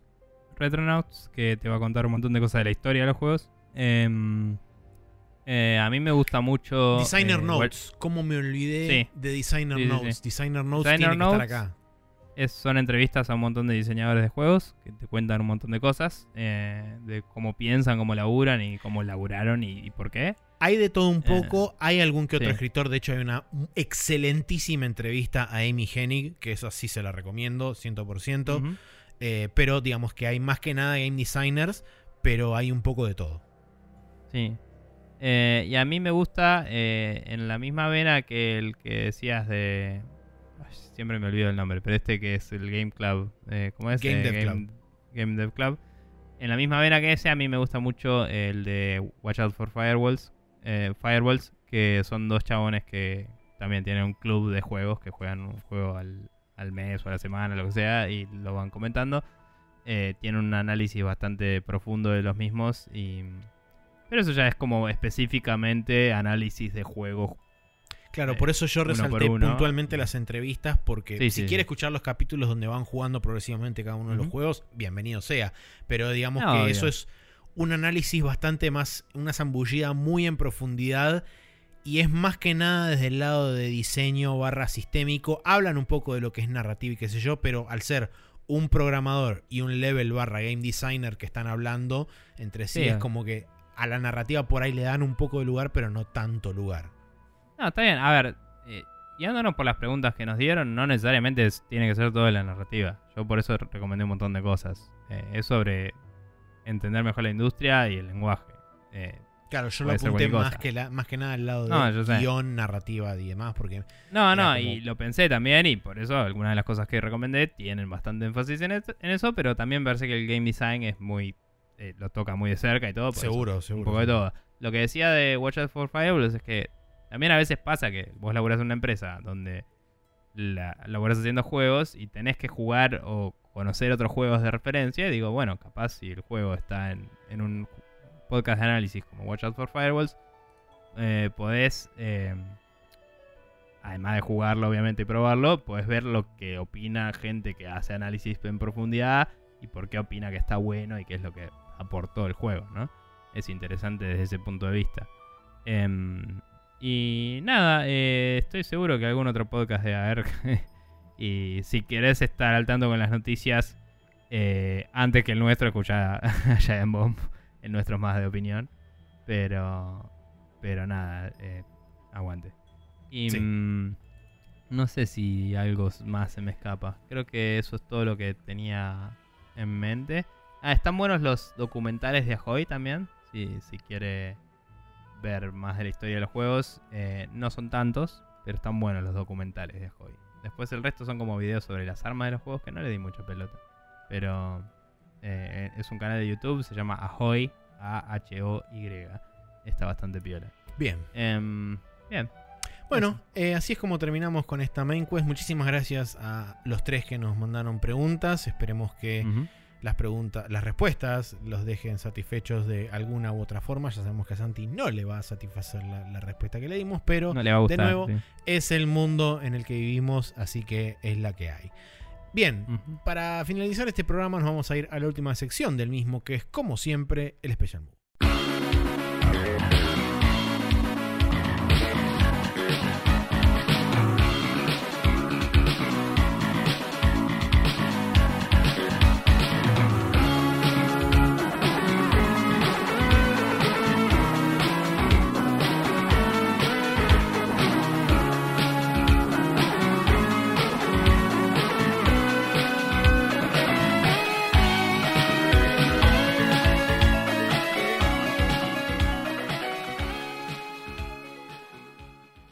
Estamos en el Special Move, donde tenemos una recomendación por cada lado. Nico, contame sobre las War Stories. Bien, eh, War Stories es eh, para nada lo que esperan. no es una. eh, e- es una playlist de YouTube, no es sobre guerra, es sobre em, developers contando dificultades con las que se toparon en ciertos juegos que estuvieron desarrollando en el canal de Ars Technica. Eh, esas dificultades pueden ser técnicas o pueden ser más bien conceptuales o distintos tipos de situaciones que han cruzado. Em, en general van más por el lado técnico porque es Ars Técnica, ¿no? Y esa es la gracia de, Claro. de ese canal de noticias y de información. Eh, pero bueno, de cualquier forma están buenas, son anécdotas interesantes para chusmear. Y esta playlist me la pasó Sergio Suárez. eh, me dijo, estoy seguro que te va a interesar esto. Me lo pasó y la verdad que está muy buena. Em, Sí, después es le voy a pegar una chusmeada. es cortita, son nueve videos hasta el día de la fecha. Eran ocho el otro día, así que se ve que la siguen actualizando, lo cual está bueno. Bien. Y, mm, y son como de 15-20 minutos como muchísimo. Eh, así que son videos que te puedes clavar entre medio de un par de cosas. Así que eh, creo que está bueno. Em, y nada, entre otras personas está el, el lead designer, creo, creo que era designer. O el lead developer, no sé, del Dead Space 1. eh, que cuenta cosas interesantes. Eh, estaba también lo- eh, los dos que hicieron el... el ah, hoy lo dije y ya me olvidé. Eh, Star Citizen. Control. No, ¿cómo era? ¿Cuál? No me acuerdo. Está ahí en la lista, déjame verlo un segundo. Pero. Em, bueno, está también el- una charla interesante sobre el Ultima Online y cómo le- tenían todo un sistema re loco de, de ecosistema y la gente entró y mató absolutamente todos los animales en el primer día y todo el sistema fue al pedo y se generó una falta de animales en la en la en el servidor y tuvieron que parchearlo a lo loco. Em, Bien. Después, eh, sí, Star Control era. Star Control 1 y 2. Y como lo estaban haciendo tan realista que se estaba volviendo aburrido. Porque los chavales estaban playando ciencia ficción a pleno. Y fue como, che, esto no va a ningún lado. Y Mm. tuvieron que dar vuelta para atrás. Claro. Eh, y como que cuentan un montón de historias así. Está bastante interesante. Em, nada, está, está bueno. Hay cosas sobre el Thief, cosas sobre el Alien vs Predator, etcétera. Em, nada, la verdad es que es una linda playlist y se las recomiendo porque si les gusta nuestro programa probablemente les guste el contenido de la misma. Eh, ah, y me gustaría agregar una cosa más, perdón, ya que estamos, porque me acordé de recién. Eh, en Spotify salieron un montón de cosas de Capcom, entre las cuales si van scrolleando y no entendiendo un choto, porque está todo en katakana, los comprendo, para la gente que no sabe nada de eso. Pero hay un montón de cuadraditos seguidos de una especie de cosita encorvada, así eh, como una U dada vuelta. Y después otra cosita. Y después hay un palito con una curva descendente de derecha a izquierda. Y ahí dice Rockman. Denle play y no van a fallar. Listo. Eh, se pueden guiar también por buscar al Blue Bomber y es más fácil, pero bueno. Y sí, puede ser. Pero bueno, hay un montón de soundtracks de Mega Man. ¿Qué más quieren, chicos? Eh, ¿Quieren otras cosas? Hay. Pero también hay un montón de Mega Man. ¿Por qué quieren otras cosas? Dale Bien, play. Perfecto. Listo. Eh, bueno, Monster yo por mi parte tengo eh, una recomendación de dos partes, que dicho sea de paso la segunda me acabo de fijar y salió hace un par de horas, así que la agrego ya que estamos, todavía no la vi, obviamente, pero bueno. Eh, es una entrevista a Toshihiro Nagoshi sobre justamente su carrera en Sega. Ya vengo recomendando varias entrevistas a él porque bueno, hace poco se cumplió su 30 aniversario dentro de Sega. Eh, y medio como que en varios lugares se le están haciendo como un repaso a su, a su historia dentro de, dentro de Sega. Es muy interesante es la primera parte por lo menos donde él habla sobre, sobre sus primeros años dentro de Sega, de cómo, cómo terminó aterrizando medio de casualidad dentro de Sega y cómo medio como que las oportunidades le cayeron justo porque para el momento en donde él había entrado eh, estaban como en, en la última época de hacer cosas 2D y estaban empezando a experimentar con cosas 3D y qué sé yo. Y él eh, se había recibido en la universidad con un, con un título de, de cineasta, de dirección de cámara y qué sé yo. Entonces, cuando empezaron a aparecer los primeros conceptos y los primeros experimentos en 3D, medio como que el chabón, un poco de caradura y un poco de porque nadie tenía demasiado en claro cómo se manejaban esas cosas, fue como, ah, pero esto se parece mucho a lo que yo estudié en, en cierta forma. Entonces medio como que el desarrollo de algunas cosas en 3D las empezó a manejar él medio sin querer. Después le terminaron Sí. cayendo las responsabilidades sobre su, sobre su regazo y fue como, bueno, ok, me voy a tener que hacer cargo de las cosas 3D. Y así fue como básicamente nació el primer experimento público de Sega, que fue el Virtua Racer, que fue prácticamente encarado y dirigido por él, básicamente porque era la única persona capaz de entender lo que era el funcionamiento de una cámara en 3D. Eh, entonces es como muy interesante como el chabón medio como que se estableció como ser el gurú del, del 3D medio de la nada y viniendo de otro palo totalmente diferente, pero que gracias a la transición de pasar del 2D al 3D, su conocimiento previo le sirvió y en básicamente en base a eso siguió creciendo y siguió expandiéndose dentro de la empresa y fue eh, el creador de un montón de franquicias que por ahí no se conocen tanto los creadores, pero que cuando escuchas los nombres como por ejemplo tipo Daytona USA, este... ¿Cómo se llamaba el otro? Cruising World. Eh, no, el, el F0GX, el de GameCube. Ok. eh, Y demás, otros. Hay bocha de juegos. Super Monkey Ball. O sea, hay banda Sí. de juegos que hizo el chabón. Eh, y después pasamos propiamente a la, asumo yo, pasamos a lo que es la parte de Ryuga Gotoku o barra Yakuza, que seguro lo, lo encaran en la segunda parte porque justo la primera parte termina en lo que fue Virtua Racing. Así que Mm. nada, recomendado porque justamente también habla de un poco de lo que es su filosofía de diseño y qué sé yo. Eh, todo en japonés, pero no se preocupen porque tiene subtítulos. Bien. Creo recordar que hay también en castellano. Yo los vi en inglés, pero creo que hay en castellano Mm. subtítulo también. No les quiero mentir. Ok. Bueno. Hay que ver. Eh, bueno, gente, si quieren seguirnos pueden buscarnos como Spreadshot News en iTunes. Eh, estamos ahí. Apretan el botón de suscribirse y ahí lo tienen. Si no, pueden buscar Spreadshot News en su gestor de podcast favorito y seguramente estamos ahí también. Em, recuerden que estamos en Spotify. Hay gente que nos prefiere escuchar por ahí. eh, y le agradecemos que lo hagan, al igual que en cualquier otra plataforma. Eh, también pueden agarrar, si quieren, directamente el feed. En, es sprechonews.com barra podcast. Copian esa URL, la pegan en su gestor de podcast favorito y ahí estamos. Em, con eso se suscriben y los días martes a las 0.30 horas tienen su capítulo de la semana. Em, también, por último, cabe destacar que tenemos nuestro canal de YouTube, eh, youtube.com barra TV, donde hay videos de varios de los juegos que hemos mencionado hoy en la lista esta de, Sí. de decepciones y de felicidades. Así que si quieren chusmear algo de eso, eh, no están todos, pero hasta había unas primeras impresiones de Titanfall y cosas así, por ejemplo. Em, recuerdo. Así que nada, un poco de todo. Y nada, les agradecemos como siempre eh, estar con nosotros acá. Y yo eh, me voy despidiendo porque me estoy recontra haciendo pis. Yo me Zarpado. estoy recagando de hambre, así que. También tuve que parar un Viste que en un momento me saqué el auricular para agarrar plata. Es tipo, tuve que pedir comida porque como no puedo esperar al final del capítulo para pedir la comida. Me estoy cagando de hambre y va a tardar encima. Sí, sí, sí. Coincido con bueno. Nada. Eh, Eh, bien. Nada, me voy a tender. No, Sí, yo también. En realidad yo no, pero bueno. Me voy a comer. No me voy, Maxi, dale. Eh, vas a buscar conmigo.